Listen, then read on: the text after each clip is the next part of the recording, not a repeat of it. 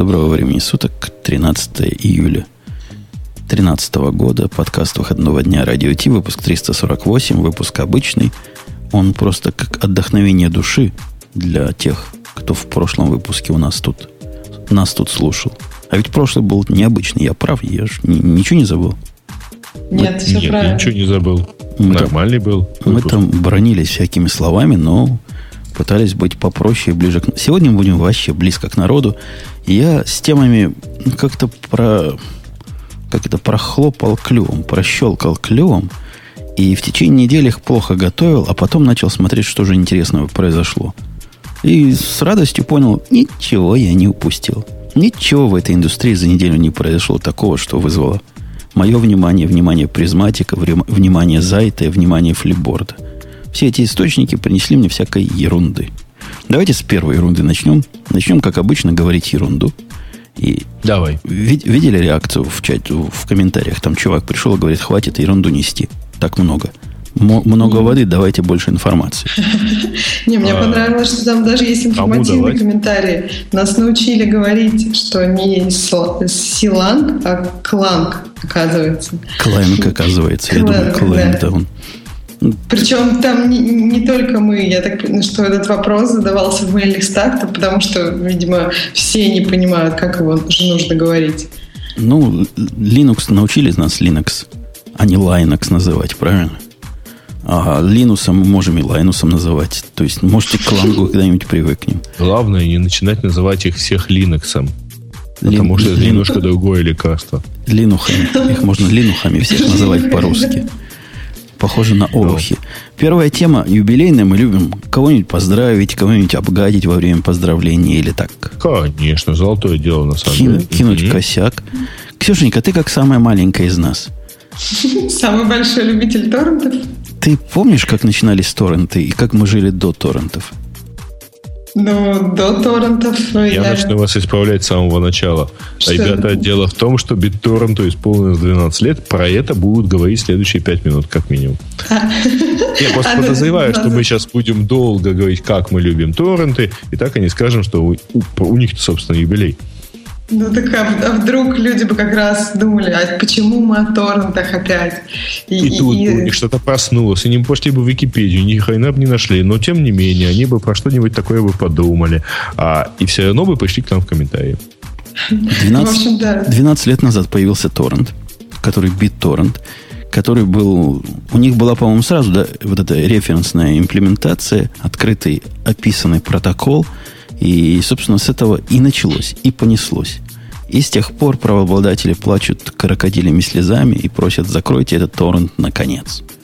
Не понимая, чего они, собственно, просят. Потому что P2P, они, конечно, не первые были P2P. Вот я Грея спрошу, как старпера. Грей, ты до них чем фильмы воровал? Э, ты знаешь, у меня 12 лет, подождите, это сколько времени? 2001 год, у меня тогда еще был dial-up. А, поэтому фильмы, извините, и, кстати говоря, вообще фильмы как-то сложно было воровать. То есть тебе вот это волшебное сочетание букв и 2DK вообще ни о чем не говорит, да? Нет, оно мне, конечно, говорит. Оно, оно, правда, естественно, просочилось чуть позже. Вот, и всякие там маслы и прочие. Вот, да, я осла помню. Да. Ну, едонки, на самом деле. На что намекает Женя? Они, конечно, были, но, тем не менее, если совсем 12 лет назад, то, кажется, пропускной способности не, не сильно хватало, чтобы что-нибудь так сильно уж уворовать. Я помню, как 50 мегабайт я выкачивал всю ночь, оставляя модем включенным, все такое прочее. Ух, ужас. Но я помню на самом деле, как э, где-то в 2002 году мне рассказывали про BitTorrent как про замечательную штуку. И уже было, в общем, так, на что это положить, потому что какой-то мегабит у меня уже был в распоряжении.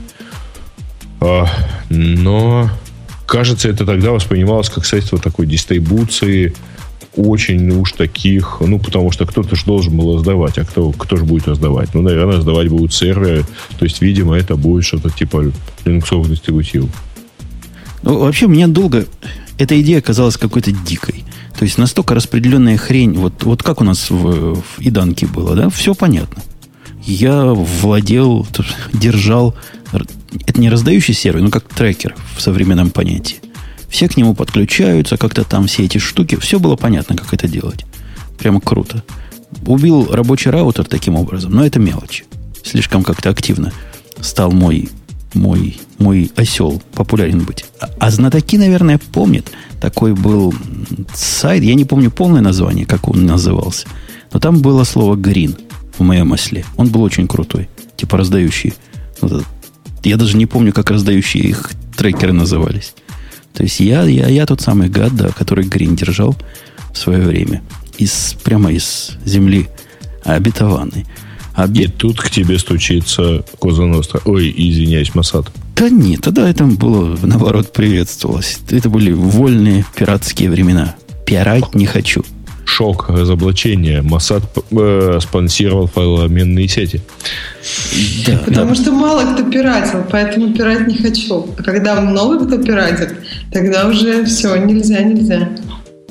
Ну, там на самом деле, да, проблема была как раз в том, что должна была случиться какая-то критическая, э, там, накопиться какая-то критическая масса тех, кто э, должен был раздавать. Вот после того, как это случилось, постепенно накопившись, конечно, там про торренты знали, начали знать все. Да, мне они долго казались какой-то сложной и слишком какой-то мудреной штукой. Специальную программу такую ставить, где эти торренты искать, тоже было непонятно. Но как совсем стало все проще и проще. Но, к сожалению, я должен заметить, что к юбилею торрента у меня есть план. План, и, как обычно, мы говорим гадость на день рождения юбиляра. Я собираюсь закрыть торрент-раздачу этого подкаста и пиратов по причине устаревания технологий и лишних телодвижений, которые надо делать, ну и, конечно, в свете наступления и победного шествия BT-Sync, BitTorrent Sync, о чем мы тут не раз рассказывали. Не понимаю, зачем держать два способа раздачи – и я там даже тему открыл на Google+. Никто как-то особенно не плачет по поводу этого BitTorrent. Да у нас всегда Потому там было. ты нашел место, где открыть. Ты бы еще в моем мире на Mail открыл. Кто надо, и... кто надо, тут Я и в Твиттер дал ссылочку. Так что можно зайти и ругнуть там. И плюнуться на, на требование логина в Google+. Угу. Ну, почитать, почитать хотя бы можно. Давайте я спрошу. Вот время BitTorrent ушло, и все на BTSync, как я считаю, или, или наоборот. То есть, если со мной вы, то палец вверх. А, не, не так. Если BitTorrent жить, а. палец вверх, а если ему умереть и всем переходить на альтернативу, палец вниз. Ну, как Скажи, убить. пожалуйста, убить. ты про что сейчас? А? Ну, то есть ты вообще про BitTorrent как протокол или именно про локальное радио Ти и BitTorrent? А понимаете, как хотите. Вот тут я, я, я даю свободу. Я тебе сразу тут возражу, потому что все-таки а тот самый BitTorrent, который позволяет там, скачивать и раздавать, он вполне себе э, на взлете, и я не вижу пока, когда эта кривая начнет загибаться. То есть, это правда очень хорошая технология, которая позволяет, э, ну, там, с допуском на о, легитимность того, что раздается, вот. Но это вполне нормальная технология, которая позволяет себе э, там, дорогой, оперативно... Дорогой да. Ко, конечно, эта технология позволяет по P2P раздавать, как еще 50 разных имплементаций. И, наверное, эта технология вполне рулит, если тебе надо раздать один файл. Но если тебе надо раздавать регулярно, постоянно, вот как это делаем мы, я не вижу ни, ни грамма смысла, ни гранна смысла – чтобы это делать вот таким вот пофайловым образом. Ты видел, как раздаются, например, торрентом, как пираты раздают раздачи? Они как-то в этот торрент добавляют новую серию. Иногда, я когда-то на таких сидел раздачах, иногда ну, вдруг все перекачивается, иногда только, значит, один файл докачается. Как-то вот с инкрементальным контентом у BitTorrent не очень. А у BTSync просто это его основной use case – вот для этого его надо использовать. Это именно наш, наш случай. Наш. Несмотря на то, что 79% со мной не согласны. И поднимают палец вверх. Но я-то с теми 21%, который это понимает, в чем суть. Угу. Ну, понятно. Да. Поэтому у нас же демократия, правильно? Когда мнение меньшинства да, понятно. У тебя классический случай либеральной демократии, когда э, меньшинство право, потому что оно меньшинство, поэтому мнение большинства не имеет смысла. Ну, и, если, если президент за меньшинство, тогда понятно, что демократия рулит. Эм, это какая-то странная анальная демократия получается у тебя. Она суверенная. Пожалуйста, не не. А суверенно это у тебя в другом полушарии, то есть от тебя в другом полушарии. И как раз представитель этого полушария, кажется, у нас ровно ноль человек. Бобук не доехал. А ты, ты, ты из, из западного, типа ты западник такой, западный. Я из Европы, вас, вас почти в НАТО взяли. Угу.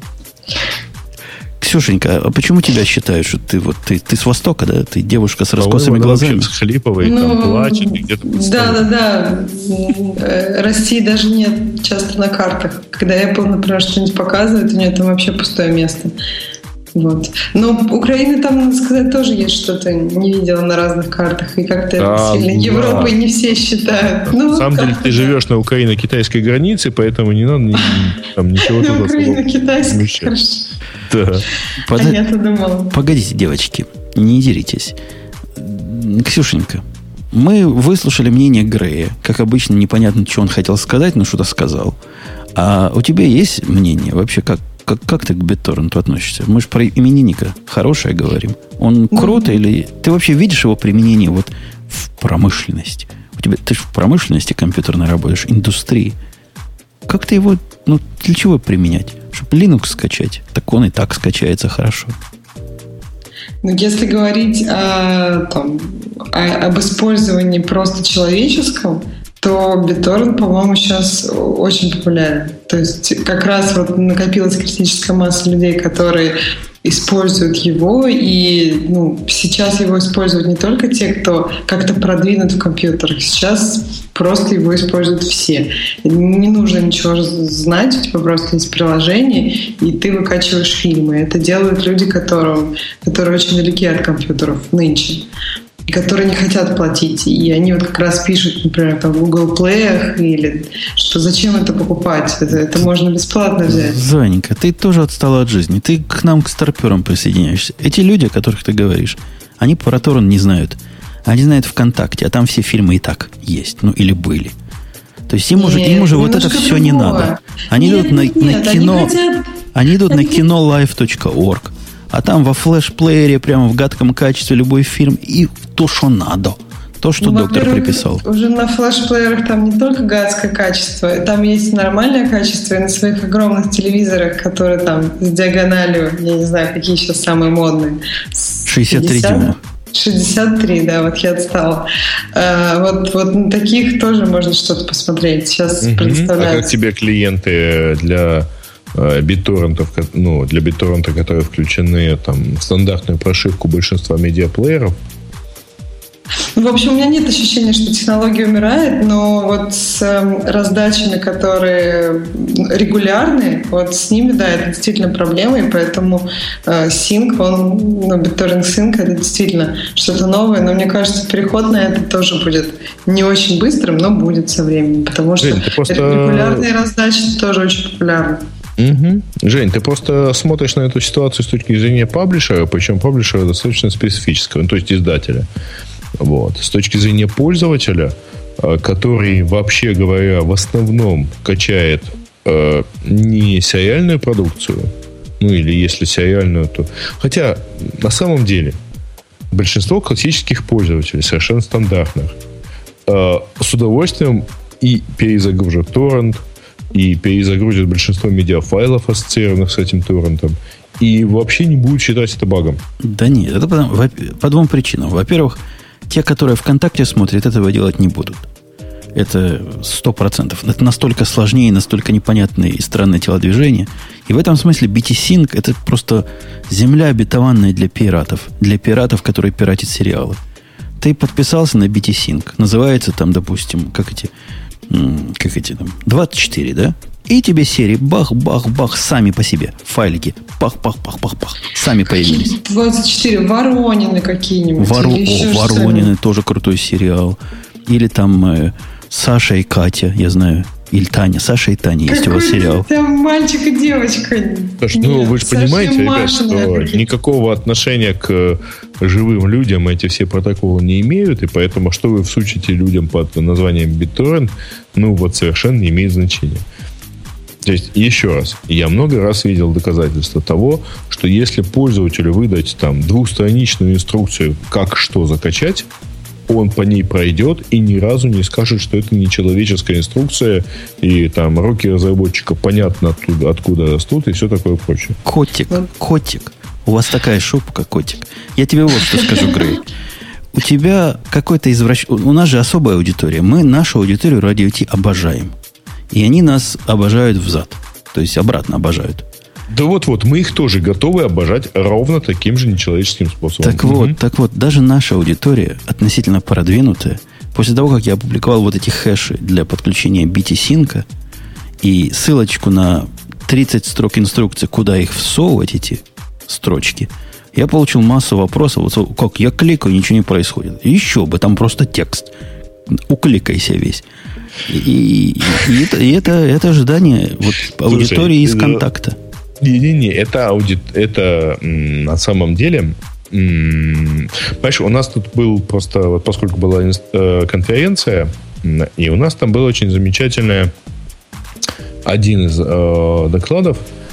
А, вообще формат конференции таков, что э, там очень короткие доклады.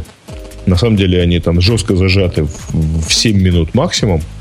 А, с тем, чтобы... Ну, потому что основное содержание – это дискуссия. Вот там несколько людей выходят, 5-7 минут рассказывают что-нибудь, там, какое короткое заявление. Потом мы их высаживаем на сцену и начинаем им задавать нелицеприятные вопросы. Поэтому их доклады – это на самом деле это такие провокационные заявления или там заявления своей позиции. А, так вот, одно из таких заявлений это был э, доклад э, нашего руководителя отдела маркетинга поиска – в Яндексе на тему того, что люди вообще врут. В чем сильно. Ну, например, э, был доклад, э, было такое исследование про э, то, моют ли люди руки в туалете. Причем это там был опрос на выходе, моют ли они руки. А, и это сравнивалось с показаниями камер, которые стояли как раз в той зоне, где люди моют руки, ровно в этом же туалете. Это им так сказали. На самом-то деле они еще ого, что снимали эти камеры. А, это другие камеры, что снимали, видимо. Значит, так вот, оказалось, что, во-первых, а, примерно там, условно, несколько десятков процентов людей врут про то, что они мыли руки.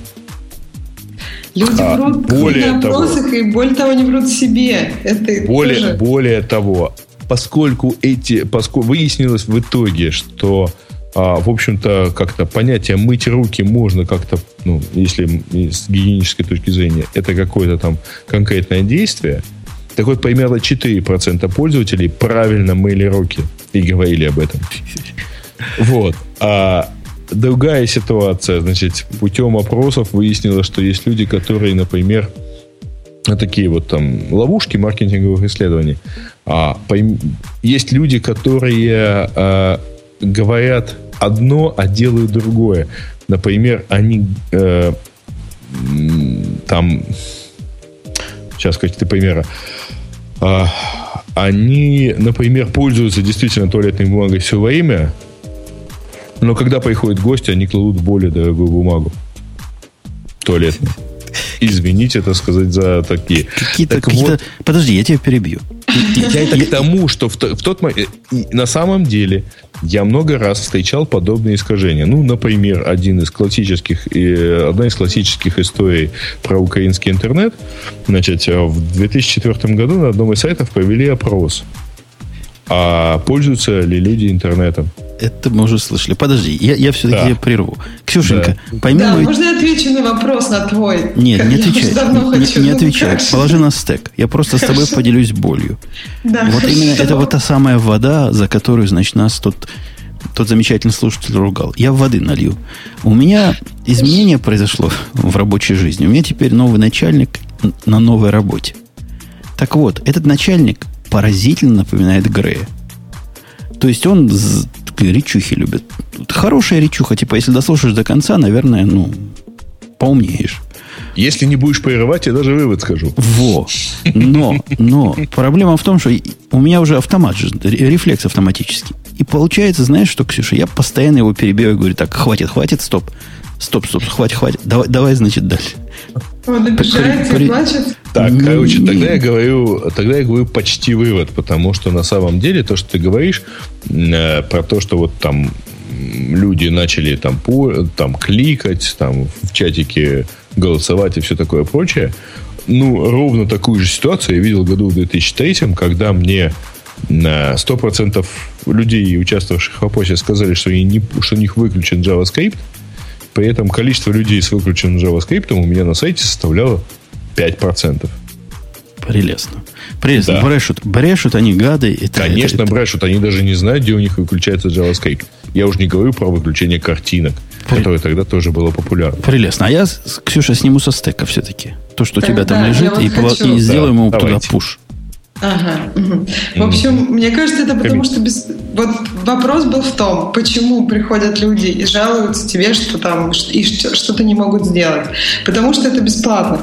Потому что если человеку нужно купить фильм, пойти за тысячу кровных рублей, которых он не особо зарабатывает, потому что без пьет пиво и ест семечки, он, конечно, вместо тысячи рублей э, пойдет на сайт, перескачает э, сериал Воронины еще раз, ну, торрент от этого сериала, и пусть там добавилась новая серия, и будет очень рад. То есть тут вопрос того, что ты получаешь за какие-то свои действия. И если действия простейшие, а получаешь на них результата там на тысячу рублей, на что надо работать тебе долго, то ты не будешь сильно возмущаться, а сделаешь как надо. Еще памятку себе напишешь, чтобы в следующий раз как это сделать, чтобы там не забыть. Или там спросишь у соседа. И, ну, в общем, вопрос в этом. А гики, они обычно жалуются. Им нужен более плав, ну, более отлаженный процесс, как в своей работе, так и в своем досуге и в том, что он делает. Поэтому все жалуются. Без мака 15 Нет, дюймов ретина ни один гик работать не станет в наши дни, правильно? Нет, нет, ребят, совершенно. Ксюш, ты не права. Значит, на самом деле рядовой пользователей, пойдя на сайт, где описывается, как бесплатно получить доступ там, к любимому сериалу, за который вообще, говоря, полагается платить деньги. Ты что, послать вы... смс-ку? Э, нет. Ну, то есть, на самом деле, предположим, да, есть сериал, за который там на каком-то, в каком-то месте можно заплатить деньги, получить его в высочайшем качестве и скачать и все такое прочее. Есть другой сайт, где ровно то же самое можно сделать, переделав какую-то там трех, трехшаговую инструкцию а, и э, получить то же самое бесплатно. Так вот, э, правда, совершенно э, доказанный, по-моему, факт. Э, люди, пришедшие на второй сайт, который бесплатный, вымут из, э, из тебя нервов ровно настолько же, как если бы они заплатили. Потому что ты им рассказал как, поэтому если ты им рассказал неправильно, иди сюда и расскажи заново как. Ну, это да, ровно да, та да, же ситуация, как, как с бесплатным саппортом. А, а ребят там, Из если вас попросят пере, пере, поставить Windows, например, да? Не, или, или open source, какие там да, наезды, да. какие войны, какой, какой... Хотя, хотя, когда я поддерживал сильно популярную свою программу, я этих просто... Сначала я их посылал, вот таких вот активных просильщиков, потом игнорировал, и в результате остались только те, которые приходят, говорят, не мог бы ты прикрутить такую фичу, вот мы тебе дадим 50 долларов за это.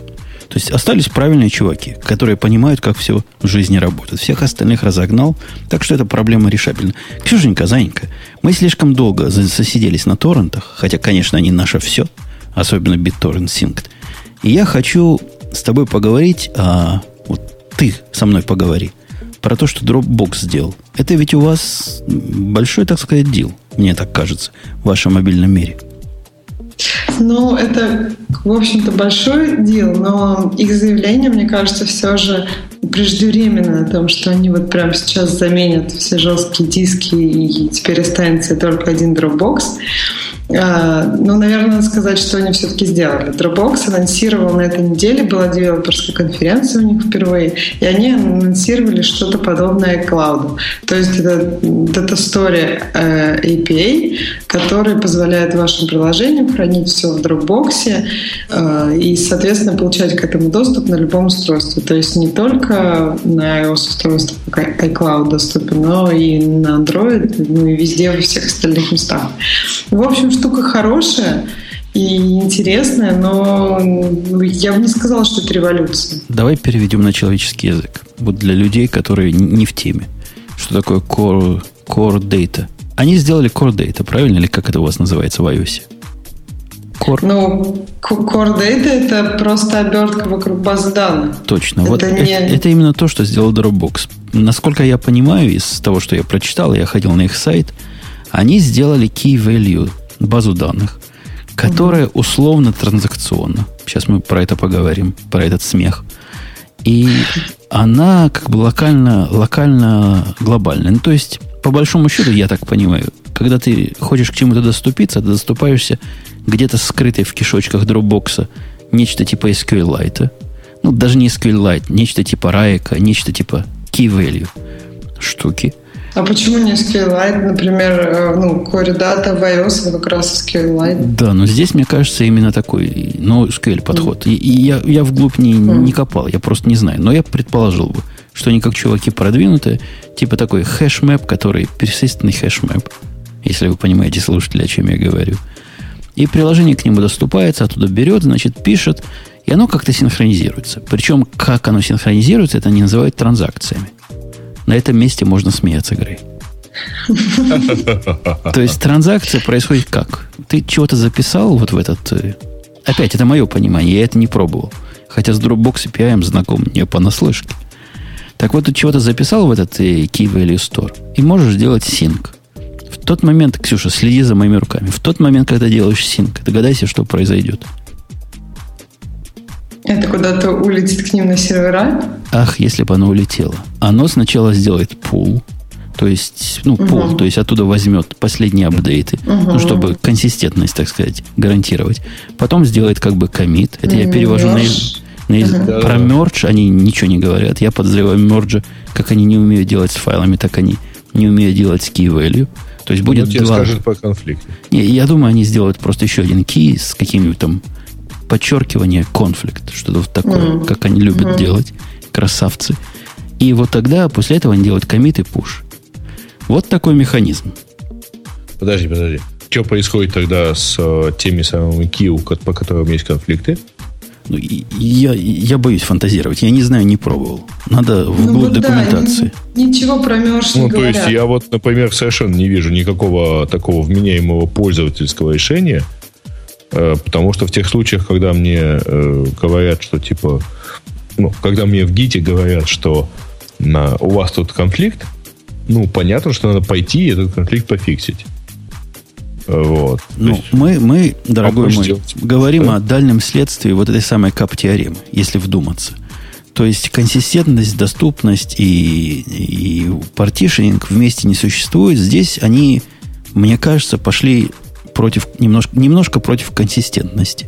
Ну, то есть будут возникать конфликтные версии. И как они их там разруливают, я не знаю. Надо попробовать посмотреть. Но они говорят именно, что это еще и локально работает. То есть они обещают, что вы можете локально дергать это API, и оно потом, когда появится интернет, э, все сложит куда нужно. Это, кстати, тут вероятность мержи э, ну, и конфликтов повышается несколько раз. Ну, конечно, как в любой системе распределенного вот такого, как распределенная source control система, такие же грабли будут и здесь. И как они эти грабли решают, ну, видя, как Dropbox делает все остальное, скорее всего, никак. Они, mm-hmm. они ребята такие, что могут Просто себе позволить для всего никак. остального, нет, для всего остального, если для файлов, это все-таки ты можешь сам решить, что и как. А когда, э, ну, мне кажется, тут посложнее будет ситуация, потому что приложения, они предлагают приложениям хранить там какие-то настройки, контакты, еще что-то. И как мержить все это без пользовательского влияния. Ну, то есть это получается, эти приложения будут, опять же, предоставлять в каком-то виде пользователю. И придется вокруг этого Dropbox API еще какие-то свои обвязки писать, чтобы как-то это предоставлять, ну, просмотреть пользователю и решить, где конфликт, где нет, и как его решить. Ну, я бы предположил, как человек здравый, что они предложат разработчикам некоторые разные уровни isolation транзакций. Если ты, Ксюшенька, понимаешь, о чем я говорю. То есть, например, ты делаешь транзакцию какую-то очень важную, которая в конце концов там супер важный пароль. И эта транзакция, например, блокирует весь твой storage пароля, всю таблицу паролей, или как у них это называется. Неважно, локально, не локально, то есть оно это понимает потом. И блокирует означает, что если кто-то еще это сделал, то все, сливай воду. Потеряет тот другой. Ну, я, честно говоря, не уверен. Тут есть целый ряд открытых проблем и целый ряд, целый ряд вопросов. Надо попробовать это дело. Но посмотри, движуха ведь интересная, да? Они понимают, что iCloud в этом смысле не очень фонтан. Мы-то ругали iCloud. А, а мне кажется, наоборот, они тем, что они сделали свое такое же, они признали, что iCloud это гораздо перспективнее, чем просто Dropbox. То есть пользователи заинтересованы не в том, чтобы самим управлять своими данными, а пользователи хотят, ну, хотят абстрагироваться от данных, хотят использовать приложение и, и все, и не видеть за ними данные конкретно. Ты совершенно права, на, на 20, 223%. Потому что когда я вижу, как мой One Password для того, чтобы синхронизировать свои технические необходимости, тянет туда-сюда файлы – мне хочется убить OnePassword. Но я понимаю, да, вот Dropbox так работает. Не надо мне эти key-файлы видеть, правильно? Ну, не надо. Это не, не тот уровень. Это не должно быть сущность файловой системы. Это должна быть сущность аппликации. Согласны ведь со мной, правильно? Как в, в iCloud. Где-то как там... iOS, да. То есть идея там то, что ты работаешь с приложением. Ты не видишь файликов, но все твои данные, которые ты в приложении используешь, создаешь и модифицируешь, они должны где-то быть и доступны тебе с любого места. То есть движуха прекрасная. Когда OnePassword будет все свое хранить в каких-то кишочках Dropbox, который, как мы понимаем, будет какой-нибудь точка, не знаю, Dropbox API – каталог, который просто не показывается, и будет также синхронизироваться Dropbox, как все остальное, но с учетом вот этого API. Но, тем не менее, это будет шаг вперед. В общем, они в нужную сторону идут, в правильную сторону идут. У них есть свои 75 миллионов пользователей. Почему бы им не помочь? Как 100, 175. 175? Да, 175. да, у них же как раз, и они рассказывают, что за последние 9 месяцев как раз появилось 75 миллионов добавилось, а вот ну, 9 месяцев назад у них было 100 миллионов. Они торжественно хвастались этой цифрой. Ну вот у них есть 175 миллионов пользователей. Почему бы их еще немножко не покрыть вот такими сервисами? Ну, дело хорошее. Не только, не одними файлами мы живы. Давайте и облачную, типа как распределенную, типа как базу данных – типа как новый SQL сюда прикрутим. Ну, технически понятно, в чем тут проблема, мы уже объяснили. Как оно практически будет работать, никто не знает. Но вот это на волне, как все ругают iCloud, без особого понимания, чего они ругают, может быть, они и взлетят. Да, ну iCloud же ругают за конкретные вещи, которые, в общем, фиксят очень активно. То есть на последний, ну, ну вот на WWDC они сказали, что в iCloud мы почти ничего не добавили, но мы сделали очень много багфиксинга. Поэтому, по идее, iCloud... Ну, то есть iCloud ругают за проблемы как раз с core-датой, то есть за вполне конкретные вещи, которые понятно, как можно фиксить. И у iCloud есть ну, фора, скажем, то есть они уже наступили на свои грабли, Dropbox, мне кажется, ну, поначалу, я думаю, он будет работать не лучше, чем iCloud в, в детстве, в своем начале. Да, но... Нет, ну подожди, подожди. На самом деле-то iCloud, э, я не могу сказать, чтобы он был так сильно старше Dropbox, тем более, что у iCloud все-таки ну, нельзя его опыт автоматически там раскладывать на там, Dropbox. Потому что iCloud это вообще одноплатформенная система. Да, да можно. проблемы распределенной синхронизации, распределенных транзакций и вот этого офлайн онлайн режима, они одни для всего мира. И их примерно решают одним способом, потому что другого способа не придумали пока. Так что Ксюша права. Мы, скорее всего, будем и с ними наблюдать те самые проблемы, которые наблюдаем с iCloud. Но еще один механизм я, я очень за. То есть, вот как я сегодня ехал в магазин по Google картам и радовался, как они замечательно меня приводят, и нахваливал капитализм и конкуренцию, что у меня есть вот этот вариант, есть другой вариант. Также и здесь. Есть ли еще один, как iCloud, но другой появится, только приветствовать можно. Да, то оба станут лучше. Это здорово. Это хорошо. Э, давайте такую, раз мы про клауды поговорили, у нас есть новость, которая так сильно пытались продать, знаешь, sell news буквально пытались продать, о том, что я пытаюсь и найти. Тяну, тяну, тяну, тяну, ну, тяну. Плохо ты тянешь на самом деле, потому что можно, конечно, поговорить про что-нибудь другое, пока ты тянешь. Или, а можно вспомнить про нашего спонсора. А, безусловно, если у тебя на готове кнопочка на саундборде, вперед. Приглашаем на IT-события нового формата «Рок IT». Доклады, мастер-классы, рок-н-ролл и отличная атмосфера. 24 и 25 августа. Спортхолл Калев. Таллин. Бесплатный вход и участие. rocketcon.com а, Так, э, ну, в общем, пока ты продолжаешь тянуть, я еще чуть поговорю про, собственно, эту конференцию. Речь про конференцию в Таллине. Хорошая страна, Правда, это Евросоюз, поэтому, по всей видимости, большинству посетителей потребуется шенгенская виза. Но кажется, что получить ее достаточно несложно, особенно для IT-людей. А вообще, опять-таки, кажется, что лето и вот Прибалтика – это хорошее такое место э, провести несколько дней и пообщаться на всякие темы. Вообще как-то... Вообще конференция штука хорошая. Она... Там, эта штука зажигает. Я имею в виду, что любое проявление, просачивание IT э, в реальную жизнь, оно помогает как-то по-новому посмотреть. Ну, потому что, например, вы видите, кто реально пользуется вашими сервисами.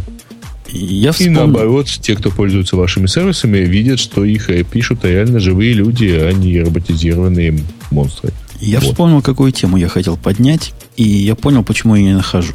Потому что просто в наших темах нет. Поэтому я кликнул на похожую. А тема, которая просвистела в новостях, и я даже не знаю, кого ругать. Ну, Грей, ты ближе всего к журналистам, правильно? Ты почти гуманитарий умственного труда. Ты знаешь, я, конечно, не то чтобы...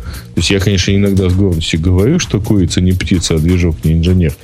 Но, блин, техническое образование у меня все-таки присутствует. Ты ж, как желез... изучал. железнодорожник прямо вообще по самой не могу. Но ты ближе всего к журналистам, поэтому будем в тебя кидать. Почему я ближе всех к журналистам? Ну, потому что мы с Ксюшей дальше, чем ты. Ну, мы совсем далеко, да, понимаешь? Ксюша, какое у тебя образование? Программное обеспечение. Программное обеспечение. Совсем не журналистское. А, а какой у тебя адрес? Ну так, условно, с точностью до пары километров в Москве. Московская кольцевая дорога. Прямо сбоку. Там направо. Точно ближе к любым журналистам, чем я. Ладно, но все равно будем... у вас в Украине нет журналистов? Да, у меня вот по, точно в пределах 20 километров от меня нет ни одного журналиста. Я проверил. Нет, кстати, в пределах 20. Ну, я не знаю, в общем, ладно. Да, ругай Москва Грея. диаметром вообще-то. МКАД, э, у МКАДа диаметр 30 километров. Отвечай на вопрос. На всякий случай. Вопрос чатика. А я какой же, просто а какой же он Путуна образование? Я вам скажу, что высокое. Очень высокое. И она... Но не высшая. Специальность да? называется 608. А вот теперь копайте. Что называлось 608 специальностью в те да времена, ладно, когда, 401. когда умпутуны заканчивали институты, которые ну, тогда еще скромно... Скажи, вообще специальность техникуме. Ну. Почему в техникуме? В высоком учебном заведении. Ну, 600, понятно, 600, что не выше, понятно. 608, да, 608 у меня. Что бы там ни говорили всякие злопыхатели. Удивишься, но классификатор, э, кажется, никуда не делся. Поменялись, поменялись. Она теперь 22 чего-то называется. Это я точно знаю.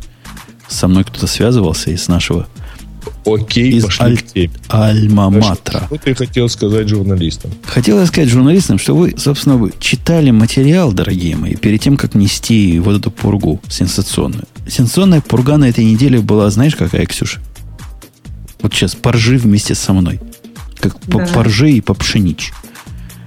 Амазон сбрасывает цены на 80%. Прикинь, Amazon, значит, и теперь ваш ход Google. Там еще дописывали. Google теперь ваш ход. Что-то я не понял, какую, про какую прессу ты имел в виду. Ну, Ну, ладно. вся, вся, вся пресса компьютерная про это кричала. Ну, теперь скажи, на сколько процентов он реально сбросил? На один? Объясняю. Речь идет о том, что называется м, dedicated instances. То есть дедики, по-вашему, по-русски. У них есть в Амазоне, я не знал, но в Амазоне есть много всякой странной фигни. Например, знали ли вы, что в AWS можно купить выделенный себе гигабитный кон- коннект между своим дата-центром и своим VP, VPC, Virtual Private Cloud, да, VPC в Амазоне. Стоит в копеечку влетит, но тем не менее такое можно. Можно 10 ги- гигабит купить. Это такая экзотика. Я не знаю многих, кто такое покупает. Хотя сам собираюсь. И такая же примерно экзотика это бежать своему, своей виртуалке, не, не виртуалке, а как бы на настоящем сервере, где гарантия, что кроме тебя, вот они дают зуб, понимаешь, зуб дают титановый, их амазоновский. Если ваше приложение там по причинам секретности или еще по причинам паранойи не может существовать с другими, вы можете нам заплатить чудовищные деньги. И мы за эти чудовищные деньги вам арендуем ваш собственный сервер. И вот эти сервера реально стали, упали в 80%. То есть раньше они стоили, боюсь соврать, но что-то в виде 2 долларов, а теперь, значит, стали на 80% дешевле. Это очень круто для тех, кто понимает, но это не значит, что все ваши инстансы вдруг стали на 80% дешевле. Ничего, к сожалению, подобного. Ох, да, было бы хорошо, если бы хоп, и на 80%. Но это обычное дело. Журналисты, ты вот говоришь, хотя бы они бы разобрались. Мне кажется, там идея была в, в горячем заголовке. Ты когда увидел это, пошел сразу читать, удивляться. Ну, я, я свои счета от Амазона получаю, и я не увидел, что у них 80% меньше стало. Ну, вообще они, Амазон, ребята крутые. Они реально понижают цены. И, собственно, без всякой видимой причины. Давление Гугла, его просто не существует в этой Ну, подожди, области. конкурентов же появляется все равно все Какие? больше и больше. Кто? Ну, Кто статьи, по конкурент? крайней мере, которые вы дал, Digital Ocean, который вы с Бобоком хвалите, это не Ну да, конкурент? или Ноут. Да, тогда не конкурент, да, статья Amazon EC2 против Linode, против Digital Ocean писалась тоже чуваком, которому вон из профессии. Его к журналистам надо. Он типа технарь, но его надо к журналистам. Он пытается сравнивать действительно мягкое с мягким, а не мягкое с теплым, за что ему молодец. Сравнивает он одну маленькую часть э, AWS, которая называется EC2. Ну, то есть их, их костяк, их сердцевину, их виртуальные машины. Против такого же в Digital Ocean. Напомню, в Digital Ocean, кроме EC2, только с вкусом Digital Ocean, нет вообще ничего. Это все, что у них есть. И Linode. Про Linode я не знаю. Врать не буду, может, там у них все красиво, но говорить, глядя на вот это сравнение и то, что машинки в Леноде быстрее всего, вот это результат, да? Конкретные виртуалки в, Леноде шустрее всего. И быстрее всего обрабатывают э, что там не запускали Apa- Apache Benchmark, судя по всему, минус N, минус C, то есть AB запускали. Мгм. Ну, тут надо, наверное, можно попробовать глубоко влезть в на, потому что он взял Amazon Small Instance 24 доллара в месяц. Э, Это э, один EC2 Compute Unit. Совершенно непонятно, что это означает. Ну, но это их, их единицы. Как, как ну, бы короче, ты можешь это ядром подобрать что-то типа похожее вот по, по цене. Посмотрел, что там на самом деле получается за эти деньги. Положил э, PHP-страничку и начал ее дергать. И получилось, что на Леноде это порядка 60 реквестов в секунду. Э, На Амазоне это почему-то 4 реквеста в секунду. На DigitalOcean м, 34, ну, там, 30 реквестов в секунду. А, такой большой разброс как-то настораживает, потому что, видимо, либо там сильно отличался environment, а, ну, либо просто что-то как раз сложно по-странному. А, ну и делался там либо, либо, либо тестер, это чудило мудрый просто. Я, я вчера делал... Я подозреваю, что у него просто все-таки не получилось подобрать одинаковый environment. Да и нет. при этом, ну, то есть он его подобрал, что там вот гигабайт памяти, какое-то количество там... Э, а, ну, пардон. Не далее, не далее как вчера. Ага. Не далее, как вчера я занимался не совсем подобным извращением, но нечто подобным. Мне понадобилось на AWS сделать то, что на DigitalOcean сделать просто невозможно. То есть поднять виртуальную сеточку с внутренними адресами, поверх этой, внутри этой сетки поднять два узла, которые занимаются такие веб-фронтенды. То есть они статику отдают и uh редиректят запросы там в животик. Ну, то есть в животик. Nginx или Apache э, там, ну, Apache, самой статической части. Не, не, не говори про Apache. Nginx, я ага. вначале даже думал HA Proxy обойтись, но потом все-таки понадобился Nginx. То есть стоит mm-hmm. на них двух, два микроинстанса, самых вот дешевых, самых простых. Таких простых, как железная дорога, которые 15 долларов в месяц стоят. С 640 мегабайт памяти бежит их собственная версия Linux, AWS, которая который на Red Hat похож, но со свежим ядром. Все это сидит внутри VPC, то есть виртуальной сеточки со своими адресами. Там NAT наружу, NAT снаружи, все дела. Вокруг этого еще сидит ELB, Elastic Load Balancer. И у меня была задача проверить, насколько это решение вообще подходит моим требованиям по latency, по стабильности, по всему. И, ну, это чи- чисто конкретное решение. То есть стоит оно, вот такой штука, что я описал вот сейчас вам, это стоит 50 долларов в месяц. Эта штука за 50 долларов, если вы добавите 3 доллара в месяц к этой штуке, вы получите еще DNS уровень фейловера. Ну, то есть, если весь AWS ляжет, у вас будет куда идти. То есть 3 доллара еще, 53 будет тогда. Так вот, 99.8% запросов, которые я посылал, обработались за 20 миллисекунд или меньше. Ну, собственно, это нормально. Это mm-hmm. вполне такой человеческий ну, Для результат. Nginx это вполне живой результат, да. И я уверен, что если бы я HA прокси поставил, я бы еще лучше достиг, но никакой нерегулярности, никаких, вот как он, 4 запроса в секунду, что он там в PHP делал, я не знаю. Слушай, ну на самом деле, да, большой вопрос, что это за PHP-страничка.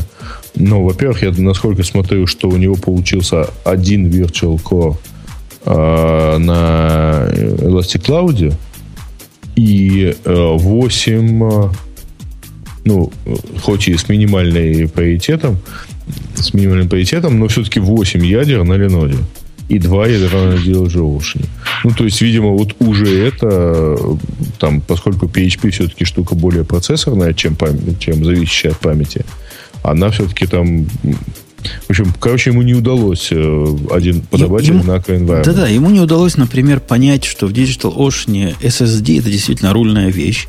И при высоком mm-hmm. дисковом I хорошо бы вот эту часть потестировать и сравнить соответственно. Видимо, его PHP скрипт ничего ниоткуда не читает, а исключительно CPU intensive был, ну что там, не знаю, делал. Факториал ну, рассчитывал. А если бы он попробовал бы полезть куда-нибудь в сторону MySQL, э, тем более, что, как он писал, что у него там в конфигурациях Apache MySQL тоже где-то присутствовал. Но вот если бы он почувствовал, попробовал бы туда залезть, он бы сразу нивелировал бы это все, поскольку память у него там все-таки была разная. Как я наших а. слушателей люблю. Ну вот, дорогой Макаров, который пишет, зачем радио идти клиент что-то отправляет на спеллер яндекс.нет. А вот давай, Макаров, представь... Давайте, ребята, вы будете писать все грамотно, и мы ничего не будем отправлять на Не-не, Макаров, представь, вот нет не у кого спросить, да? Не у кого спросить. И вот ты сам сидишь, и против тебя буквально пустыня. Ты самый умный, все к тебе приходят за ответами. Напрягись, представь. И вот тебя спрашивают, что ж он такое отправляет на speller.яндекс.нет? Как ты думаешь, неужели шпионскую информацию? Неужели сайты, по которым... Ну, неужели спеллер Яндекс.нет, дорогой Макаров, тебе ни на что не намекает? Он, он уже, он уже понял во время моего спича. Понял, да, он понял. уже открыл э, код страницы, от которой это все дело отправляет, и хотя бы пошел туда посмотреть, да? Да-да, это я к тому, что иногда лучше желать, есть, ребята, желать есть чем такой спрашивать. адрес. Если вы встречаете что-нибудь такое непонятное, есть такой адрес api.yandex.ru. Вот. Там выложена документация по поводу разнообразных API Яндекса, а спейлер это вообще-то штука для проверки э, грамматики по описанию.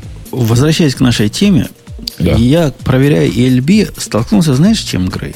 Тебе mm-hmm. это, конечно, непонятно. Потому что ты человек Конечно. близкий к журналистам. Да, конечно. Ну, Но да. оказалось, что ELB гонимая штука довольно-таки. Ну, а, есть, это load balancer. Ну да, Elastic Load Balancer. Он, почему он Elastic? Потому что ты не можешь получить его фиксированного адреса, и нет никакого способа получить фиксированный адрес. То есть это первое, так сказать, вот the что, понимаешь? То есть ты должен CNAME запись сделать, если ты в курсе, о чем я говорю, для того, чтобы ссылаться на load balancer. Я в курсе. То есть, э, угу. Понял, да. да, первая часть. Вторая часть. Ксюша, здесь я с тобой вот хочу поговорить. Ксюшенька, представляешь load balancer – который позволяет определить интервал проверки живучести. Догадайся с двух раз, какой минимальный интервал эта хрень позволяет определить. Ты представляешь, да, как load balancer работает? В тебя ударяет запрос от пользователя, а ты должен его запроксировать в то или иное место. Чтобы вот с точки зрения тебя, умницы, красавицы и почти комсомолки, и, имело бы смысл. Какой минимальный, э, минимальный, так сказать, интервал для вот этой проверки? Ну, все зависит, на, на, все зависит от того, насколько ты быстро хочешь пользователю предоставлять данные. Для каких-то сервисов, может быть, там полсекунды нормально. Ну, ты тоже не очень понимаешь, что я спрашиваю. У нас есть такой сервис, называется PubCDN, который раздает, делает то же самое, что Elastic Load Balancer, только я его писал, и поэтому он лучше. Только сам. Да. Так вот, у него есть режим, так даешь ему, когда запускаешь минус-минус параноид, так и называется, параноид. И он в этом режиме делает что? Он перед каждым запросом определяет, дает тебе возможность проверить, жив ли тот сервер, с которого он, который он будет проксировать. Ну, то есть ты хочешь быть параноид вообще никогда не терять запроса, если он пришел к тебе. Если ты можешь проверить, что ж не проверить? Да? Ну да, но ты можешь, пока ты проверяешь, он уже ушел в даун. Ну, это, это мы, мы в сетях работаем. Такое может быть. Ты можешь потерять, mm-hmm. да, ты можешь потерять один запрос. Но ты считаешь, во-первых, запросами, а во-вторых, в ELB единственный режим проверки, насколько я понял, асинхронный. То есть он там у себя в кишочках раз в какое-то время это проверяет. И минимальное время держите мне четверо. Держите мне четверо 0,1 секунда. То есть 100 миллисекунд это Считается, что не бывает сайта, в котором надо гарантировать доставку, там, допустим, запросы, рест запроса приходит каждые 20 миллисекунд. У тебя стоит за этим целая ферма, чтобы все это обслуживать, или 10 миллисекунд. Он на это не рассчитан. Не, 0,1 секунда – это самое его лучшее время проверки здоровья. Самое такое пессимистическое. Ну, кого, кому важнее меньше 100 миллисекунд, правильно? Что за хрень? Что за ерунда? Да нет, мне кажется, обычно перескажи, пожалуйста, еще важнее. Подожди, перескажи, Жень, пожалуйста, еще раз, что ты, в чем твоя претензия к этому самому ELB? В том, что ELB нельзя насильственно включить в режим проверки, например, каждый запрос. Вот если была бы опция каждый запрос проверять health, я был бы счастлив или уменьшить вот этот асинхронный. Ладно, у вас асинхронный. Я понимаю вашу конфигурацию, вашу архитектуру, уважаю. Но дайте мне возможность, например, 10 миллисекунд. Дергайте каждые 10 миллисекунд. Но 100 миллисекунд, ну что это за время такое? За 100 Нет, миллисекунд подожди. ракета отсюда долетит, не знаю, до Чикаго. Ты просто болен своими специфическими там, эм, проблемами. Ну, я имею в виду вот твои любимые котировки, которые меняются раз в секунду. Какую секунду? Раз, У меня за секунду раз... приходит 600 тысяч записей. Да, за секунду да можно вот. столько денег потерять. Окей, вот про это ты и говоришь. Ты забываешь про то, что ты обсуждаешь решение не для себя любимого. Ты обсуждаешь массовое решение, которое позволяет на самом деле просто разбалансировать ну, условно говоря, если у тебя есть там несколько, на самом деле, это что, для чего предназначен Elastic Load Balancing? Это для того, чтобы у тебя несколько разных EC2 э, инстансов можно было бы там как-то разгрузить на них там разную конфигурацию. Ну, у тебя там их, скажем, три штуки, давайте, пусть они там будут загружены равномерно. Это называется масштабирование. Да? И масштабировать твое приложение намного через одну входную. Там, кстати, спрашивали, а что если вот этот компьютер упадет? Так он же эластик, он в клауде типа.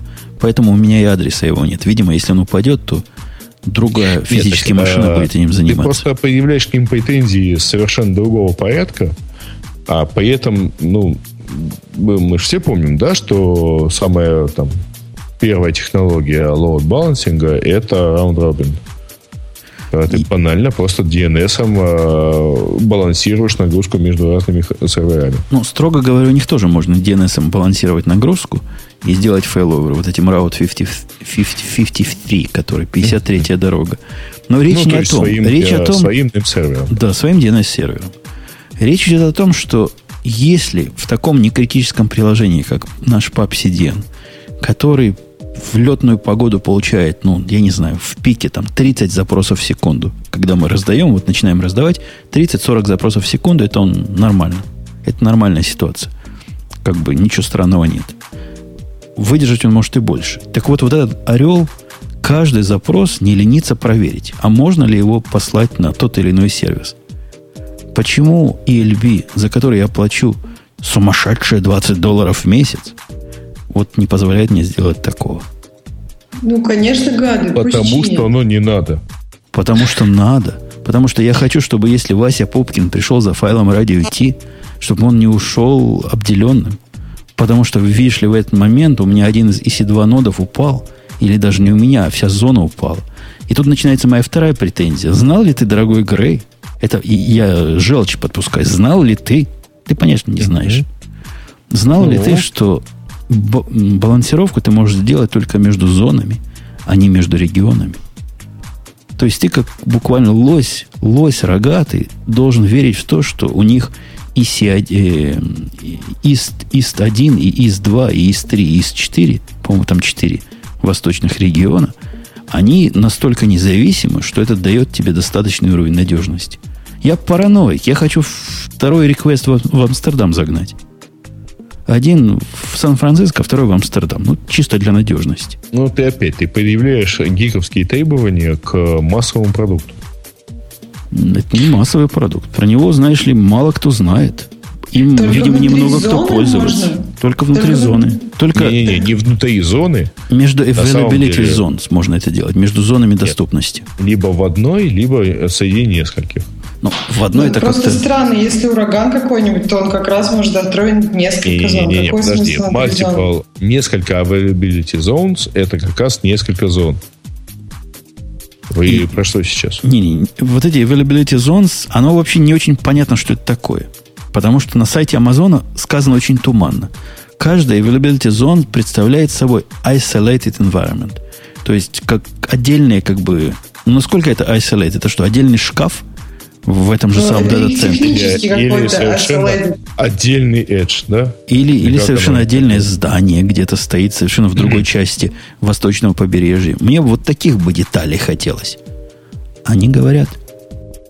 Ну, ну, таких они, у них могут и меняться, это их детали внутренней Жень, реализации. Ну, опять-таки, ты предъявляешь претензии, то есть, э, которые вытекают из совершенно твоей вот э, специфической надобности и специфической подготовки э, к продукту, который сделан на несколько более массовый рынок.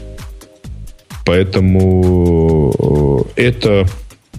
Ну, то есть, на самом деле, ты чем ты сейчас возмущаешься? Ты возмущаешься тем, что в самом первом айфоне нет возможности там э, поставить приложение. Да нет, я возмущаюсь другим. Я возмущаюсь, что в сервисе, который местами прекрасен более чем полностью. Вот и некоторые места AWS меня просто умиляют. То есть видно, что сделано косенько, кривенько, через коленку, но видно, что хотели хорошо. Вот я просто говорю, молодцы мужики. Вот увижу, пожму лапу. Но вот такие вещи, когда ты встречаешь, вот человек пишет, сделайте свой LB с несколькими ELB. Ну, ты, дорогой, понимаешь, что ты несешь? Несколько LB я могу сделать только одним способом в, в Амазоне, через Route 53, у которого latency еще хуже, чем у этого самого ELB. То есть наверну поверху, но будет еще хуже в результате. Короче, для продуктов, где SLA вам важен и latency вам важно, простите уже за иностранные слова, это какое-то странное решение. Какое-то странное, дорогие мои решения. Вот такое мое сугубое мнение. А то, что проверяли здесь, возвращаясь к теме наши слушатели, нашего, нашего пост-продюсера, который пост за продюсер. Ну, всякому понятно. EC2 медленная хрень. Да, с точки зрения CPU медленная хрень. Но вы имейте в виду, что эту медленную хрень вы можете скооперировать с кучей совершенно замечательных фич, которые не Linode, про Linode не знаю, но точно Digital Ocean и в своем эротическом сне не увидит. Ну, просто они немножко для разного, мне кажется. Digital Ocean, у него тоже есть э, сценарий применения. Ну, конечно. Сайт Radio T, сайт Radio T бежит в Digital Ocean. У меня 4 или 5 виртуалок в Digital Ocean. У меня билд-машина там бежит. Если вам надо кучу отдельно стоящих машинок, которые по интернету друг с другом разговаривают, это для вас. Нет никакого смысла идти в EC2. Но если вы... Нет, ну и вообще у них очень красивые тарифы. Я... Извините. Я так посмотрел э, на их тарифы и понял, что, в общем, как-то очень красиво. Можно не думать про dedicated сервер, например. Потому что там вот, вот, то, что там с 96, по-моему, гигабайтами памяти и кучей ядер, это просто вот супер-супер конкурентное предложение. Точно. И если не добавить VPC туда, то есть возможность скрывать машинки, объединять их в локальные сетки виртуальные, они вообще будут рулить сильно. И сильно будут действительно напрягать, ну, могут напрягать Amazon.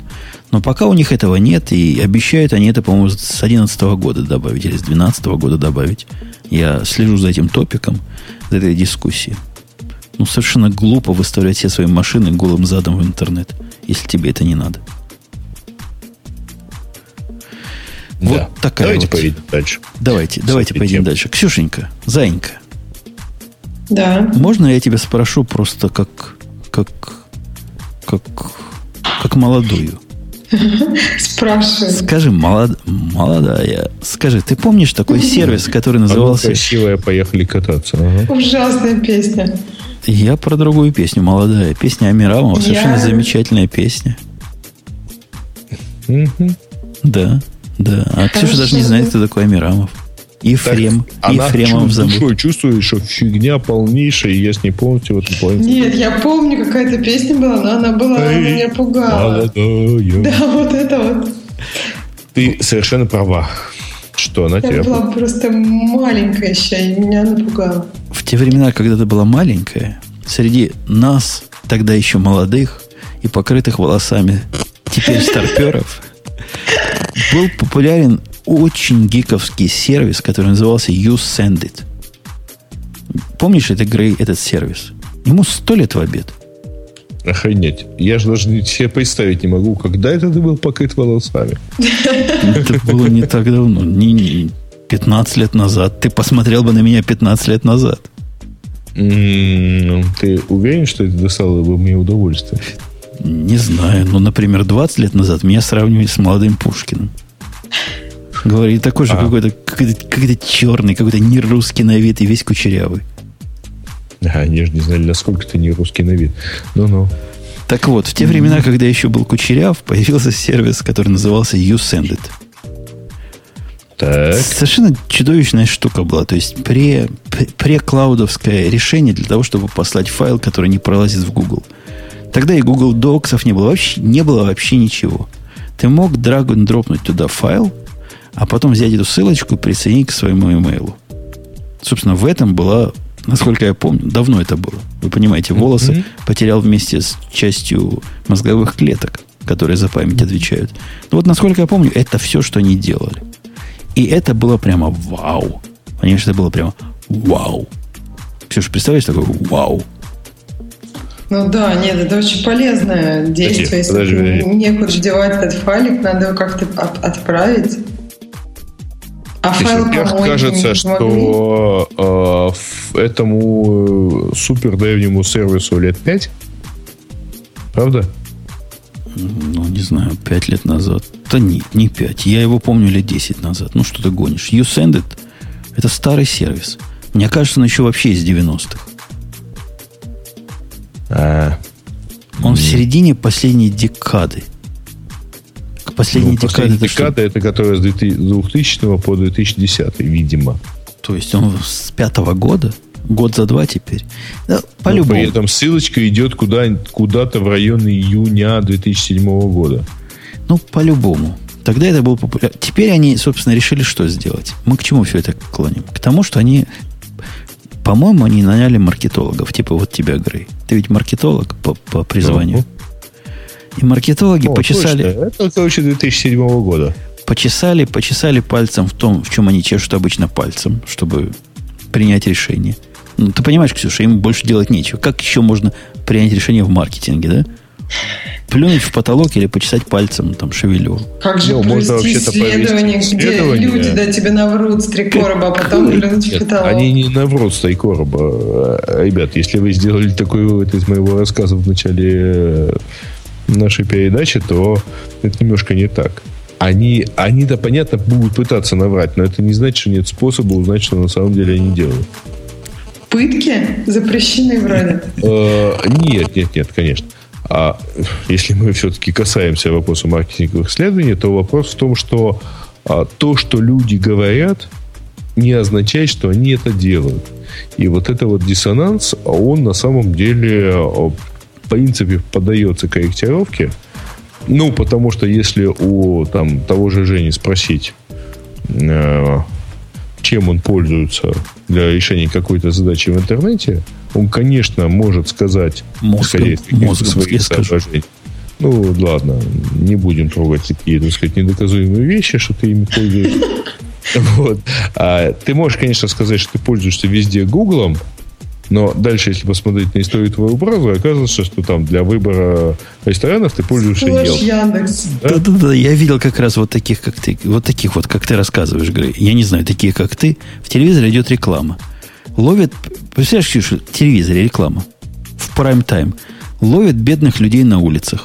В основном каких-то мексиканцев забитых, таких совершенно таких рабочий класс, рабочую косточку.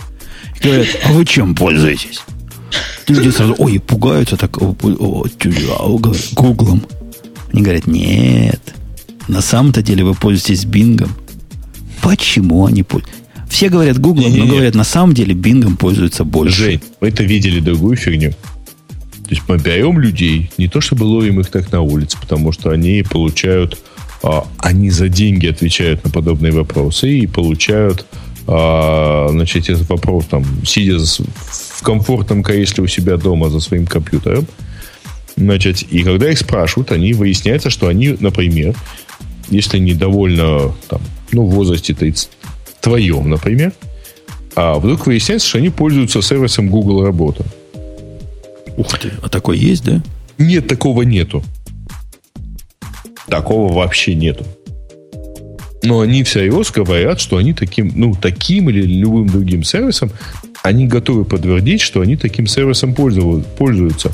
Чем моложе человек, тем реже у него встречаются несуществующие сервисы в ответе.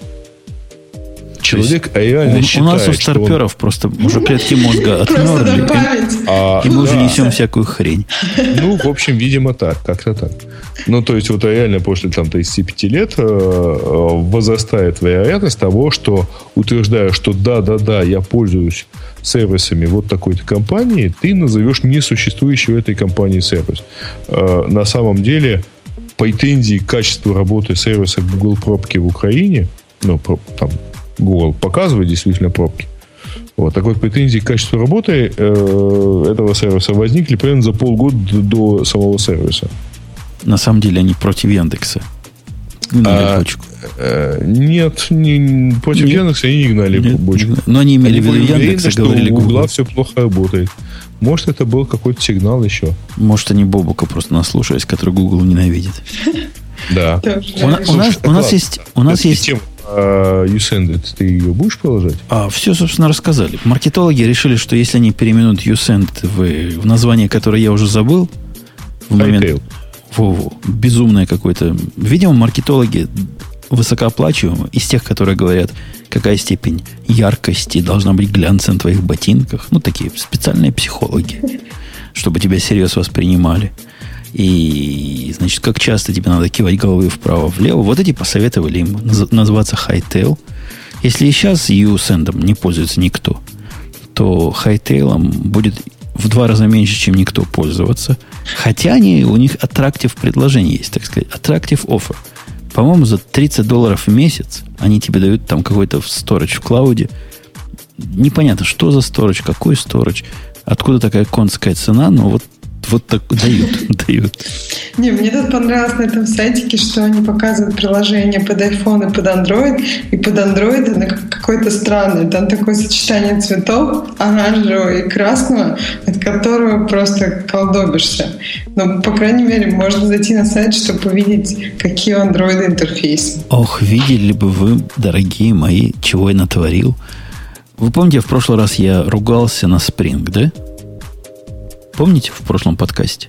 Как-то проехался по спрингу катко- катком, и даже один Ты хочешь слушатель... сейчас про переписку? Не-не, даже один слушатель по этому поводу как-то выступил. Но я, так Мгм. Я сказать... только не понял, почему вы общались на английском. Ну, он по-английски пишет, я ему по-английски отвечаю. Не, ну я так тоже еще- понял. Я не понял, почему он по-английски пишет. Может, он не Имею- умеет, не умеет писать по-русски. Есть такие, кто... Вот у меня мальчик по-русски понимает Вадим, все. да, такое старое э, английское имя. У меня Ну, маль- когда у него имя уж очень русское. У меня У него мальчика имя зовут Сережа. И попробуй с ним попереписываться по-русски, и ты будешь плакать после этого. А что, вообще плохо? Ну, жена его учила в течение 8 лет русскому языку.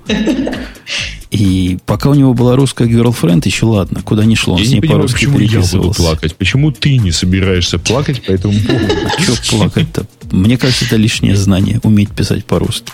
Да не, ну хорошо же несколько Ну, не- не- не- речь пока не идет о том, чтобы писать э, вручную. Пусть пишет на клавиатуре. Так я к чему все это Со. Вы меня не собьете с пути. У меня еще мозги в клетке остались.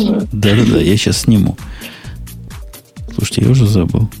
Вот. А, вспомнил, вспомнил. Сейчас что-то несуществующее должно Для, быть. для того, чтобы проверить свой концептуальное недовольство спрингом, я сел и написал на спринге прямо за два дня. Прямо сел и за два дня написал программу, которая спринг пользует вот в боки, поперек и по-всякому.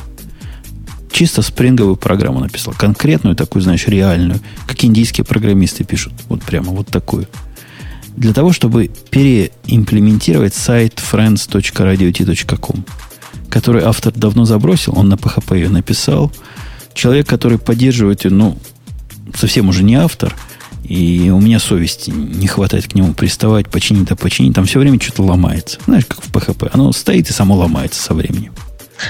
И я вот это все дело переписал на спринге. Вот там дизайн, понимаешь, Ксюш, там, там прямо мой дизайн. Там тут желтый как квадратик, тут красный, тут зеленый. Тут красота, красота неба. Я покажу, ты просто слезами от умиления ульешься.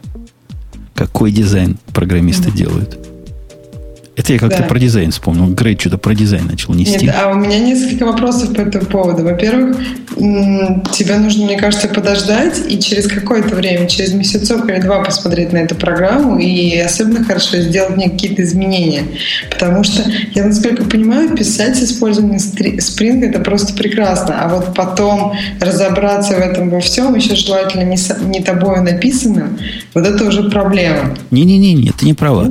Ты Spring, оно, конечно, одну и ту же букву, скала и Spring. Но вот то, что ты говоришь, это про скалу. это про скалу.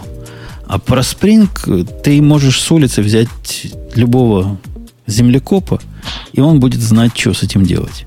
И это прям факт, факт жизни. Любой зем- землекоп в моей программе, наверное, разберется. Потому что там Так, а настолько, тогда настолько, минус? настолько все убого, понимаешь, что всякий. Зе- А, а там иначе не получается. Всякий землекоп разберется. Вопросов нема. Ну, А полтора землекопа? полтора Разберутся? землекопа вообще в раз. В раз это дело расколет. Или в полтора раза. Не, хотя штука, понимаешь, крутая. Видно, что чуваки башковитые за этим стояли. То есть видно, что вот люди думали, люди работали. А, а, а вот получился, получился очередной случай MDD. Ну, вы видели мой те. Это я придумал. MDD. Да. Мудак Driving Development? Magic. Magic Driven Development. Так, а, а почему тогда, ну, в чем тогда проблема? Да, ты потом не можешь в нем разобраться, и что там Magic? То есть ты не понимаешь, откуда берутся эти вещи, и не понимаешь, как оно все работает? И потом О, я, я, во имя. Я, я, я тебе, дорогая моя, объясню и своим слушателям слуш, случай из практичной жизни. Я не знаю, как у них в Спринге принято ли тестировать программу или нет, но мне, собственно, плевать на их традиции. Поэтому я свои программы тестируют, даже самые простые. И как человек нормальный, но ни один нормальный человек против э, реляционной базы данных, которая где-то внаружи, тестировать не будет, правильно? Он поднимет для теста у себя какой-нибудь H2 в памяти, туда все загонит и против нее будет дергать. Ты следишь за ходом моей мысли, ну, да? Да, ну, естественно, какие-то обычно ну, не на реальных базах данных это тестируется. Конечно, на in-memory в базе да. данных все я потестировал, а потом запускаю вот этот э, контейнер. Ты знаешь, там же не просто. То есть ты должен задеплоить приложение в специальный контейнер, контейнер там Tomcat или JT или еще что-нибудь такое, и оно там живет. Контейнер и управляет, вот этот сервер контейнеров, такой как бы сервер, почти как сервер приложений, но чуть попроще. И там твое приложение живет по своим законам само. И вот представляю мое удивление. Я программу до того, как тестировал, загонял туда. Оно как-то запускалось, там вся магия работала, все, все отвечало. После того, как я дописал пару тестов со своим H2, запускаешь, оно выдает тебе стек трейс размером на 53 страницы. И говорит, опаньки, не смогла задеплоить. Что ж ты, дорогая, не смогла? Что ж с тобой случилось? Хотелось бы спросить. Но глядя на этот стек трейс, ты понимаешь, что спрашивать бесполезно. Никаких идей не возникает. Что, что тут смо- изучать, тут прыгать надо. То есть откатываться к версиям, смотреть, в какой же момент оно перестало работать. И так у них все. Понимаешь? Mm, это, это как на зубах прямо такой, как, как ириску жуешь. Вот это в спринге программировать. Умная. Да? Она сама по себе очень умная. Так как-то сказать, что там ума много не, не скажу, но там много всего остального. Да. Как, Слушайте, может, как может быть, что унца кончилась, нам говорят? Что я такой нажал, что унца кончилась? Брешут. Брешут. Хотя ну, нет. на самом деле. Хотя смотри, завис этот самый iTunes. Вы представляете, бывает и такое. Который э, унцу играет. Который играет унцу. Это Он просто завис. Пока... Да. Вот, вот отвис, отвис. Отвис. Хорошо. А, собственно, у меня тема хорошая есть. И такая, которая не предполагает обсуждения и вообще не предполагает ничего, кроме огромной радости. Да, а, дорогой. Э, сегодня у Маринки день рождения. Давайте О, Тизаненька. Ура. Она еще, она, она уже замужем, да, но еще бездетная. Да, как, как ты быстро, а? Марусенька, не Чувствуется тяни, конкретно. Не, не тяни с этим. У нас человечество вымирает. знаешь, я как человек, знакомый с ее непосредственным руководителем, категорически против. Какой ты э, против? Э, тяни. Тяни. Тяни, тяни за деле. это своего руководителя. Или, по крайней мере, заранее пойду по идее руководителя. ну, в общем, э, здоровья тебе, типа и счастья. Мне кажется, что Грей ее руководитель, потому что обычно только не, не, не, не, все не, остальные желают все-таки... Э, понимаешь, как а, у меня коллектив э, у меня несколько коллективов, которыми я руковожу, они все на, на очень большой процент э, женские. И э, я, в общем, прекрасно понимаю, против что, каждого это... ухода. Э, не то чтобы против, но, во-первых, я э, немножко понимаю, что это означает для, собственно, сотрудника. И, во-вторых, я примерно представляю, как с этим справляться предприятию. Поэтому, в общем, и то, и другое точно не должно быть результатами по желанию Путуна. Вот. Нет, а тем не менее, дорогие мои слушатели, которые с Маринкой там встретятся на одном гектаре, передайте Марусеньке чмоки в обе щечечки от самого Путуна. Обязательно. Ну, то есть, кажется, что, э, там, например, я встречусь с ней гораздо че- раньше, чем ты. Можешь ее поцеловать за меня. тема, которую я выбрал, тут два... Я могу и так ее поцеловать без тебя? Нет, лучше за меня, потому что просто от тебя это как-то даже... Да. Это похабно. Это похабно. У нас американское правительство типа лоханулось. На Хабре была статья, по-моему, я читал. Как, какие в стиле задорного, какие американы все-таки папуасы и пиндосы. Тупые. И пиндосы. Ну, кто, кто так будет делать? Слышала, Ксюшенька, суть Слушай, статьи? подожди, а ты уже получил же гражданство, да? Конечно, да. А, так э, какие он путаны, путые, тупые. Тупые вообще. Ксюшенька, Заненька, читала статью? Нет, я как-то пропустила это. Расскажи, как вы лоханулись там? Ну, где-то... А, ты понял правильно, как она задает вопрос. Как вы лоханулись? Конечно. Есть такой некий экономик Department Administration, то есть администрация экономического департамента, ну, какая-то федеральная, видимо, часть федерального правительства, у них компьютеры заразились вирусами. Как по местному, как они вирусы называют, эти идиоты. Вирусы. Поубывав бы. Наши вирусы вирусами. Какие-то непонятные вирусы туда проникли. И какую-то неопределенную гадость там наделали. Так? Малвари ужас, какой-то какой-то ужас и кошмар. То есть сеть внутренне скомпрометирована, какие-то компьютеры внутри скомпрометированы. И чего эти тупые пиндосы сделали?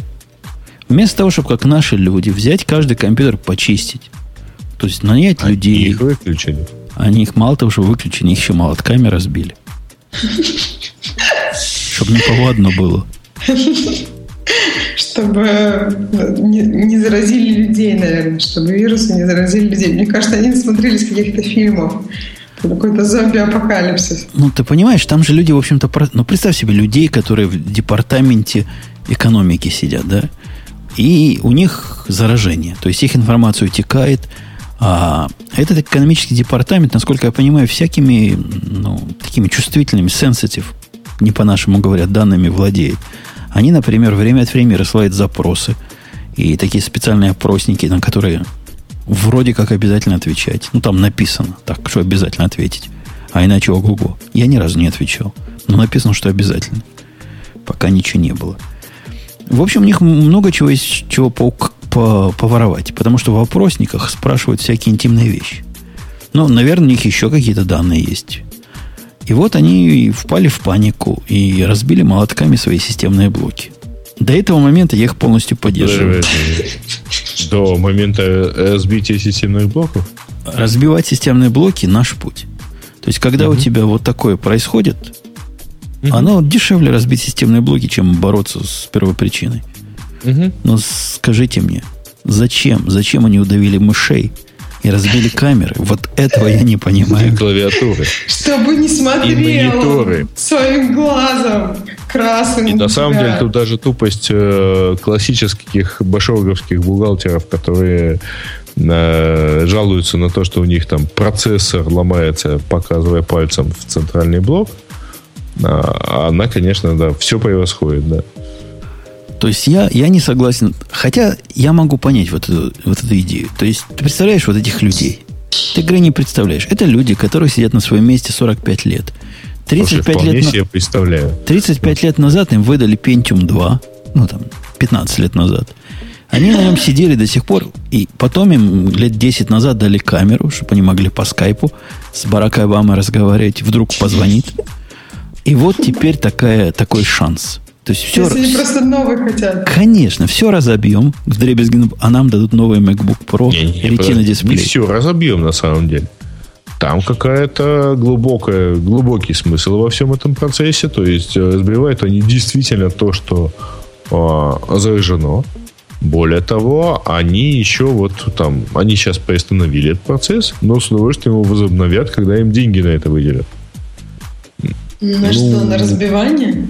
Ну, конечно, то есть это же вопрос про утилизацию, то есть это, там, о, это некая статья расходов, destroy and utilization, все такое. А вы пытались ли вы по закону и по корпоративным правилам когда-нибудь задестроить компьютер, в котором, э, например, стоит Pentium 5,2 Pentium 5 процессора, сервер? Ты знаешь, не, и про, про Pentium в то время э, вопроса не было, но я не то, что пытался, я это сделал.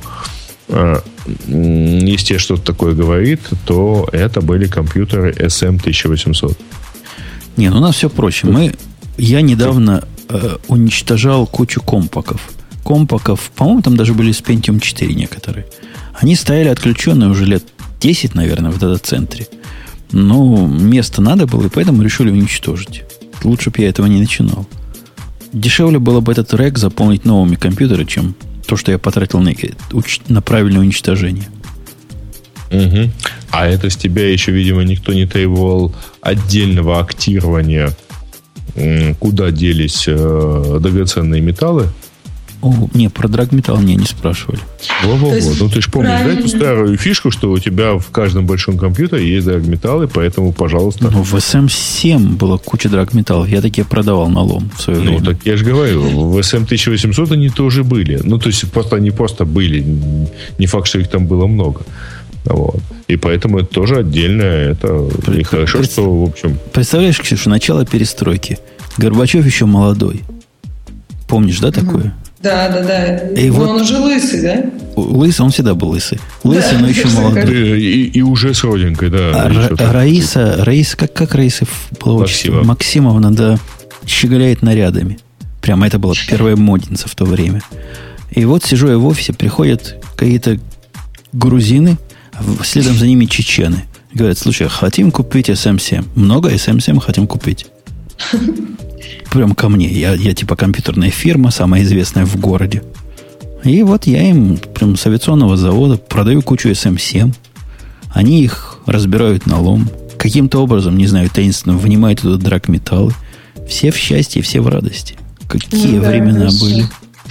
Слушай, а утилизация, то есть это не разбить молотком у тебя, да? Я, пон- я понятия не имею. Я компьютер этих в глаза не видел. То есть в этом суть бизнеса состоит. Ты продаешь то, что никогда не щупал, никогда не трогал, а как-то оно все само, а деньги только у тебя оседают. Это самый правильный бизнес. Нет, там на самом деле просто что утилизация это э, для большой компании, у которых это все дело стояло на балансе, это возможность сбагать это дело нафиг со своего баланса. Вот и все. Ну да, завод какой-нибудь там, авиационный завод Димитрова в Таганроге был. У них такие же стояли шкафы шкафами, там целые комнаты заняты были.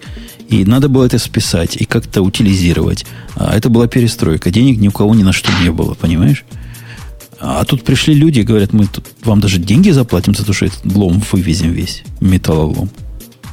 Ну, понятно, что... Ха-ха-ха. Так, и, нач... так, и... так и начались в России откаты. Да, Мне вот кажется, они давненько начались. Ага. Да. При царе, наверное, уже были. Ну, что, ну, не наверное, а, точно. Дальше. И идем дальше. И идем дальше. Так. Куда? Так, куда мы идем дальше? Над американами посмеялись тупыми. Давайте э, где-нибудь еще тупыми посмеемся, да? А есть такая штука. Штука да? такая.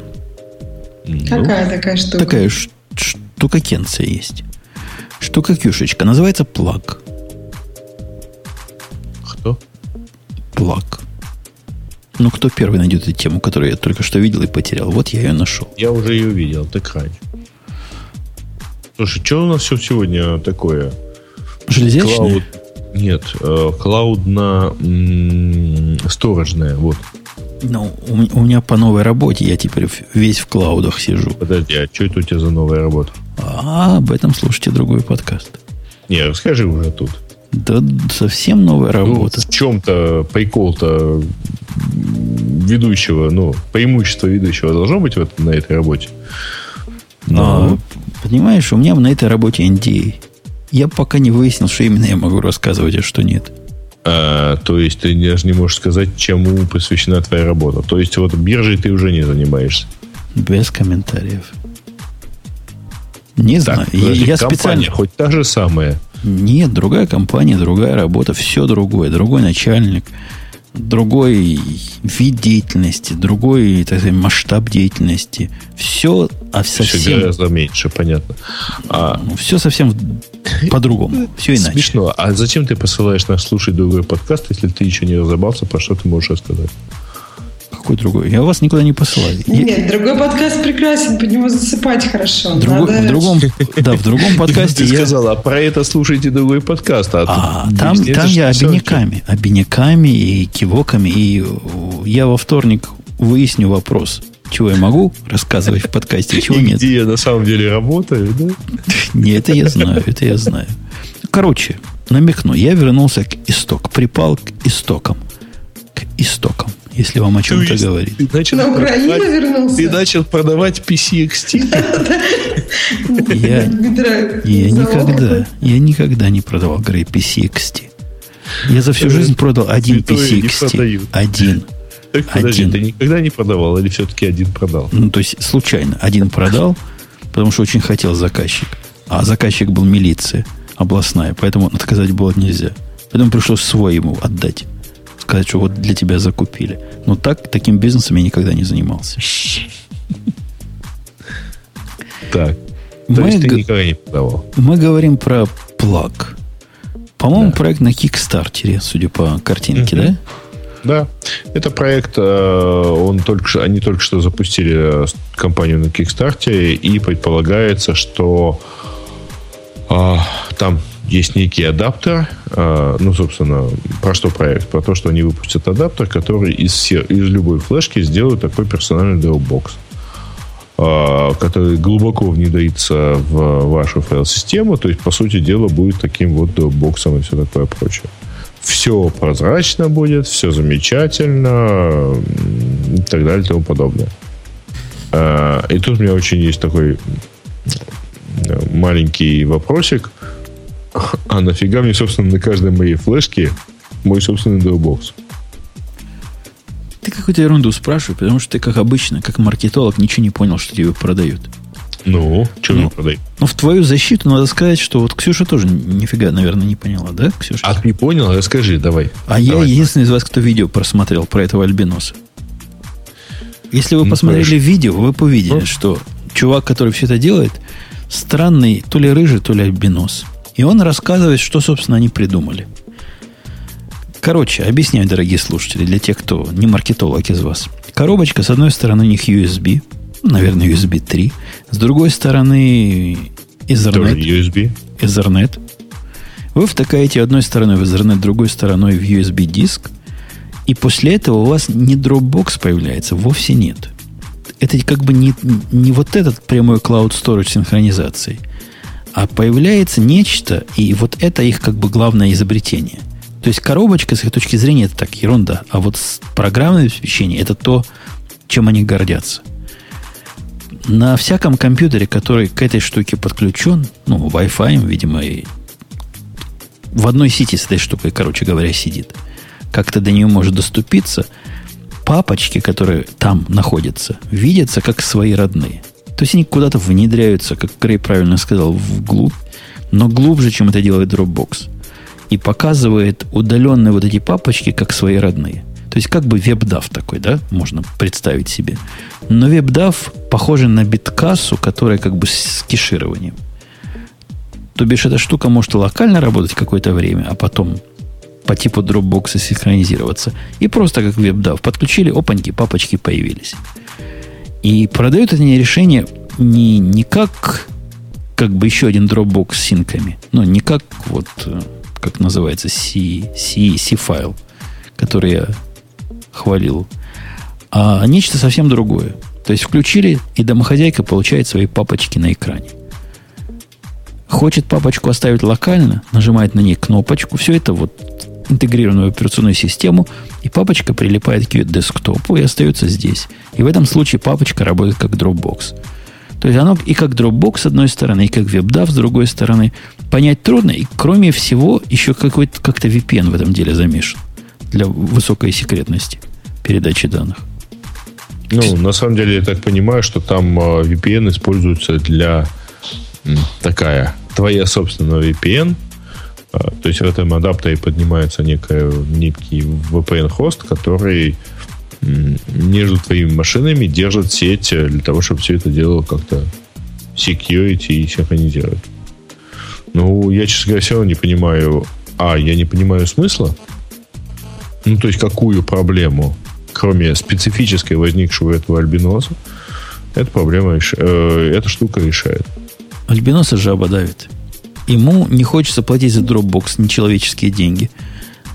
Я могу его понять. С другой стороны, второй его резон, который я тоже очень могу понять, эти же все дропбоксы как-то плохо совместимы с современным SSD-движением. Но мой Dropbox на 100 с чем-то гигабайт плохо ложится на мой новый MacBook Pro, у которого, конечно, 512 гигабайт, но все равно 100 но на это тратить жалко. не готов. Ну, жалко. Ну, на самом деле, ты не будешь, конечно, тратить 100, потому что если у тебя 100 не задействовано на дропбоксе, то ты их не потратишь. Но, тем не вот. менее, ты можешь 100 потратить, а это как-то больно. И даже больно не на MacBook, а больно на моем основном компьютере, у которого SSD-диск на 128. Очень Но, больно. У него основной диск на 128, а остальное? Остальное терабайтный HDD. Но если ты ну, поставишь Dropbox на терабайтный HDD, у тебя половина программ перестанет работать. Угу. Типа того же ну, One Password. Угу. Нет, ну вот, то есть, на самом деле, я не очень понимаю. Это, на самом деле, проблема большинства э, таких вот э, супер решений, которые так или иначе встречаются. Потому что, как я уже много раз рассказывал, а когда встречаешь подобные идеи, ощущение такое, э, Жень, ты же помнишь, да, старый анекдот про тапочки для тараканов? Yes. Yes, да. Так вот, от большинства э, стартапов э, подобного рода возникает ощущение, что они продают не тапочки для тараканов, они продают, как так сказать, э, станки для автоматизированной э, для автоматизирования смазывания лыж для этих тараканов. Предполагая, что есть развитая технология Э, э, развитая индустрия по производству этих лыж и развитая э, индустрия по производству смазки для этих, этих лыж. Этих тараканов. Нет, ну, это, а то, что тараканам надо кататься на лыжах, на лыжах, эти самые авторы стартапов просто вот не сомневаются. Вот. Но фишка в том, что вот ровно одному таракану из наблюдаемых автором а, любой э, технологии, значит, точно нужны лыжи, а не их нужно смазать, и поэтому человек пишет софт для станка по, по автоматизированному смазыванию этих лыж. Ксюшенька, разбавь, да. разбавь эти умные речи. Но это не это... умные, это желчные речи по поводу стартапов на самом Нет, деле. но стартапы старт... Э, бывают разные. И говорить про все, ну, понятно, что, э, в общем, общественное отношение к стартапам, оно меняется. Раньше все этим бредили, и все считали, о, это так здорово, все должны это делать. Сейчас наоборот, там, стартапы — это плохо, ужасно, и это, и, ими занимаются люди, которые ничего делать не умеют больше. Это вопрос, мне кажется, просто опять маркетинга. Как, как их маркетируют нет, все вокруг. К сожалению, к сожалению, это вопрос не маркетинга, потому что никакого маркетинга там нет. Когда ну, на этого. недавней э, сессии под названием Startup Weekend в Одессе а, нам рассказали про замечательную технологию, в которой примерно там ну, все те, кто в интернете был в 2001 году, опознали а, технологию оплаты за просмотр рекламы, вот. Э, ну, то есть, в общем, там совершенно ни маркетинга, ни даже какой-то эрудиции и желания узнать, что было раньше, нет. Ну, посмотри, вот эта коробочка, ты зря на нее гонишь. Она стоит всего 69 долларов, так? Нет, ради бога. Хочешь, Подожди, 69 дам долларов. долларов она... и забуду про эту коробочку. Можно? Не, 69 долларов. Она действительно почти в два раза дороже, чем Pi стоит, на котором все это, конечно, можно тоже сделать. Угу. Там USB с одной Но стороны есть, Ethernet с другой стороны есть, даже Wi-Fi на борту. Не на борту, а к борту можно прицепить. Я бы это делал на пае. Но весь цемис всего этого решения как раз не в коробочке. Коробочка это так. Ну, спаяли, собрали, ради бога. Будем теперь производство налаживать. Это то, что можно продать. Вся суть-то в программном обеспечении. Мы вот так серьезно влезаем в систему, чего... Вы помните, как Dropbox, да, поднялся? И как он нас удивил? Это была первая программа вот такая, которая прозрачно влезала в систему. И как-то себя красиво там показывала. Там правую кнопочку нажимаешь, что-то послать можно. Иконочки mm-hmm. особые. В этом есть какая-то какая штука. Вот это следующий уровень такой, такой штуки. Так что, ты знаешь, я просто не понимаю, э, что именно имеется в виду под вот этой прозрачностью. Ну, и, по, я тебе говорю, подключаешься и... к нему, папочки на экране появляются, на десктопе появляются. Вот все. Вот это такого типа прозрачность для домохозяек больше не надо, никакой прозрачности. А, подожди. А, давай так. А чем отличается это от Dropbox? Не, у Dropbox папочки есть всегда. Подключен ты или нет, и они тебе локально заносятся. Это твои локальные папочки. Uh-huh. Они не сетевые. А здесь папочки, как, это скорее как Яндекс Диск сетевые веб-дав такие, типа веб-дав папочки. Нет, Но... ну на самом деле Яндекс Диск а, в части а, локальной работы ничем не отличается от Dropbox. То есть ты ровно так же кладешь в папочку Яндекс Диска, а потом она синхронизируется. Ну да, это если у тебя Яндекс Диск установлен. Я имел в виду Яндекс Диск как веб-дав. Когда ты веб-давовскую папочку маунтишь, она выглядит как твоя папочка, но на самом деле данные где-то удаленно лежат, и как-то через пень-колоду все это работает. Тут просто есть скриншотик хороший, там написано, вот ваш компьютер стал больше на 3 терабайта. Ну, то есть я так понимаю, что это все компьютеры, да, которые в одной сети, которые видят вот эту коробочку, там стали, стали такими же большими. Это удобно. Ну да, компью... к этой коробочке подключаешь хаб. К хабу подключаешь кучу дешевых дисков, которые нашлись в хозяйстве. И вот у тебя свой собственный Dropbox один раз заплатил, и ну, в этом смысле в нем нет ничего уникального. Особенно с появлением C-файла или BT-Sync. Ну, такой уже даже OnCloud. Ну, даже OnCloud такой умеет да, делать. Да, да, да, да. Это, кажется, вот тот самый OnCloud. Вот. Только чуть-чуть с аппаратным решением.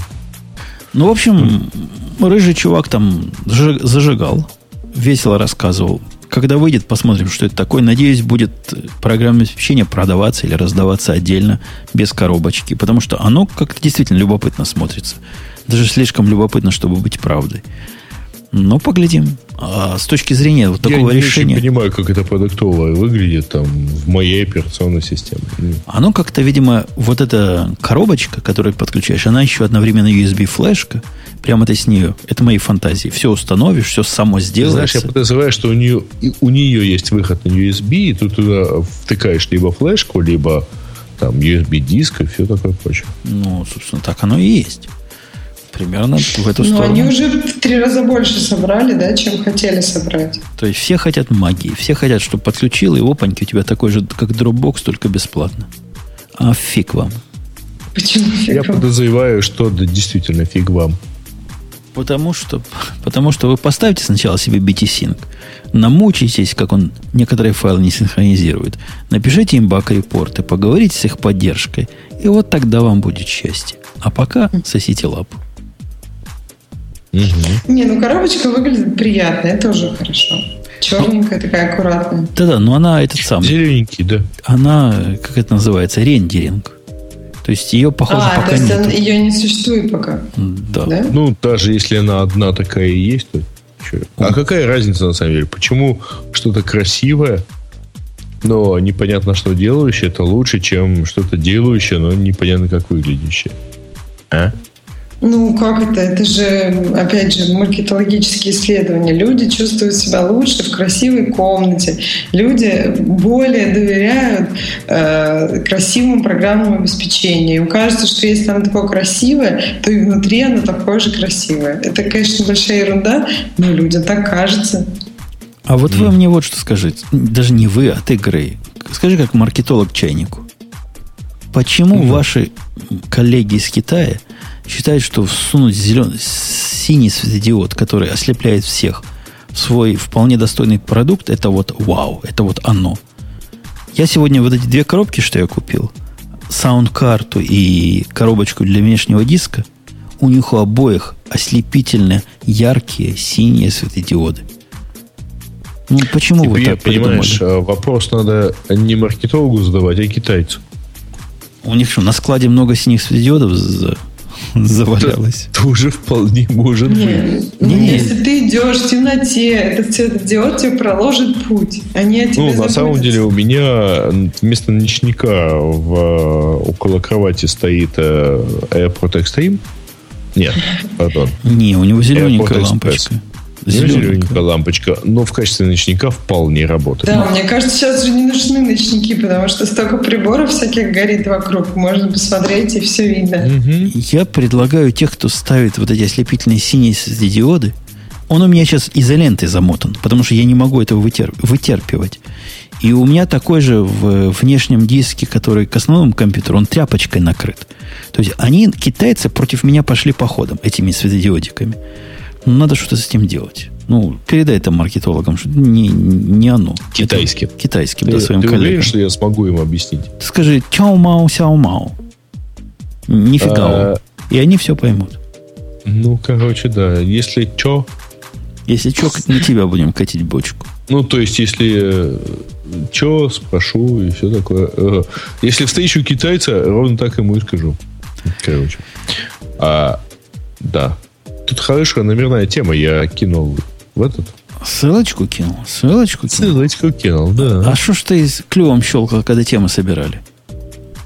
Что значит клювом щелкал?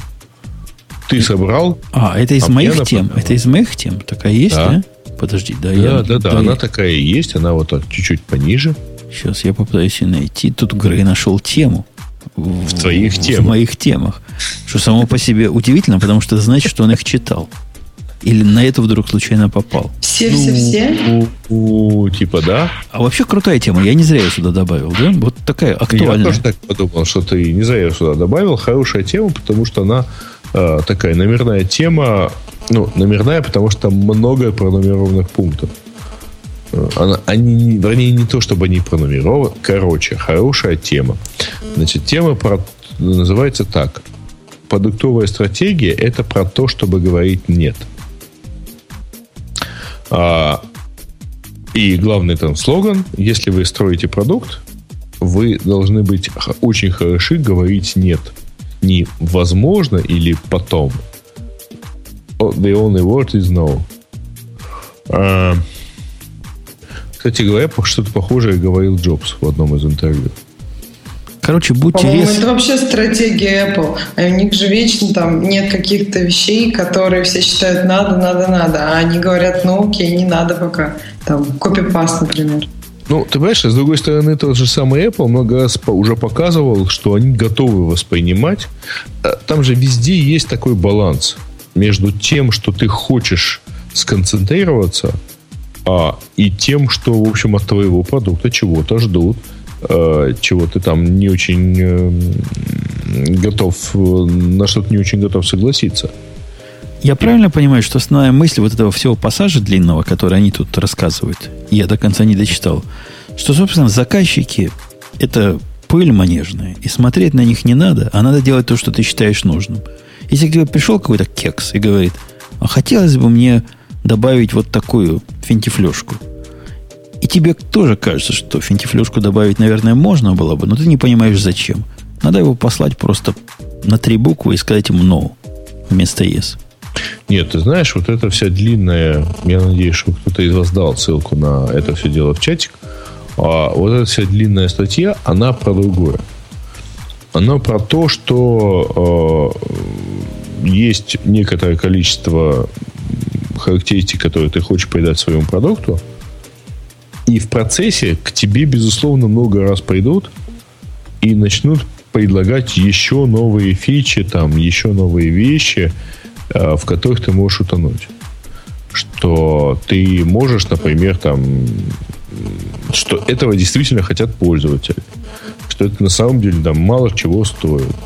Что если ты этого не сделать, то твой пользователь возьмет и уйдет.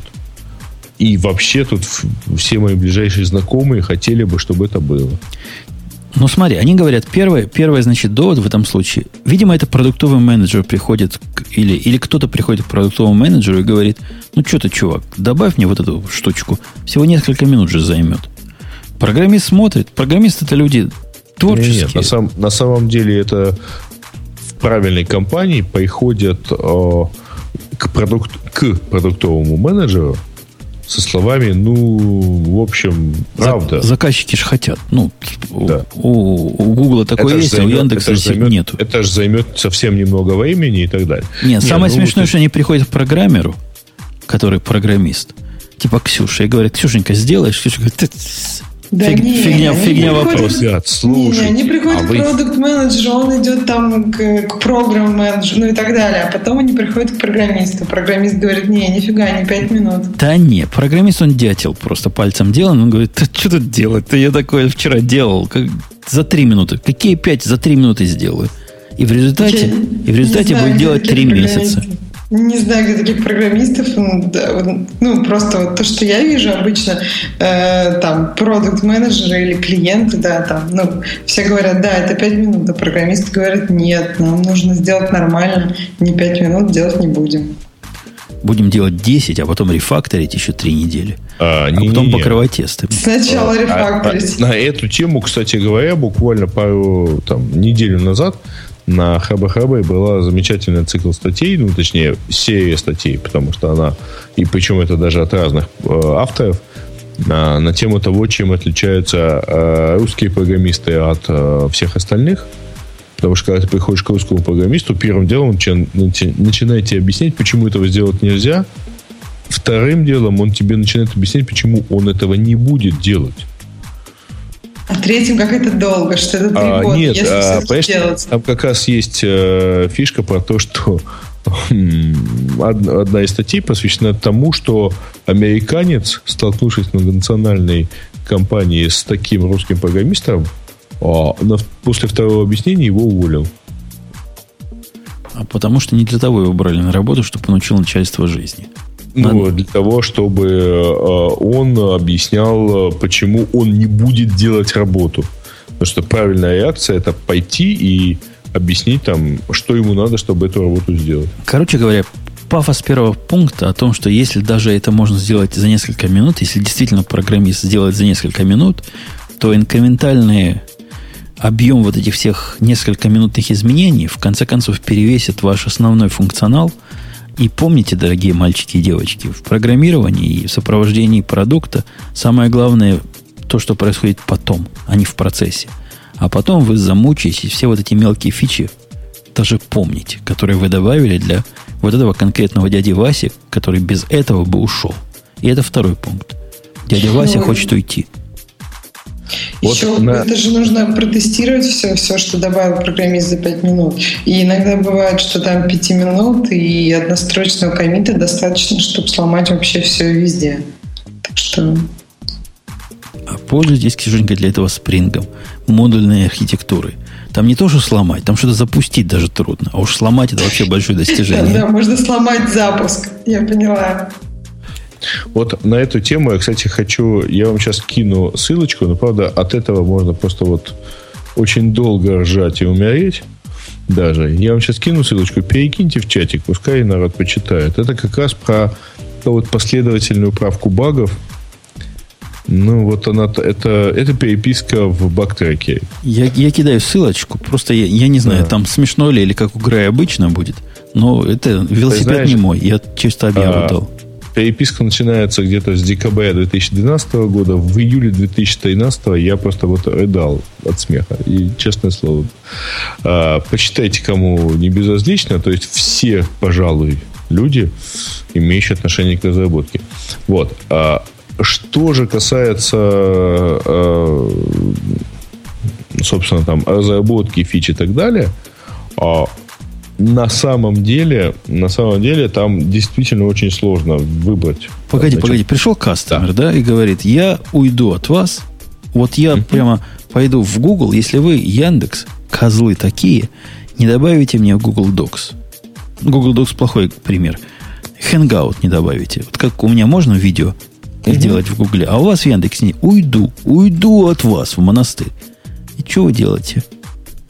Значит, первое, мы смотрим и понимаем вообще, ну, то есть, поскольку мы, в общем, сами немножко знаем, не от пользователя мы узнаем о существовании Hangout, а мы понимаем, что, ну, в общем, наверное, мы не будем удерживать пользователя одного, тем более, а, подобными там попыткой разработать немедленно с нуля Hangout. Это раз.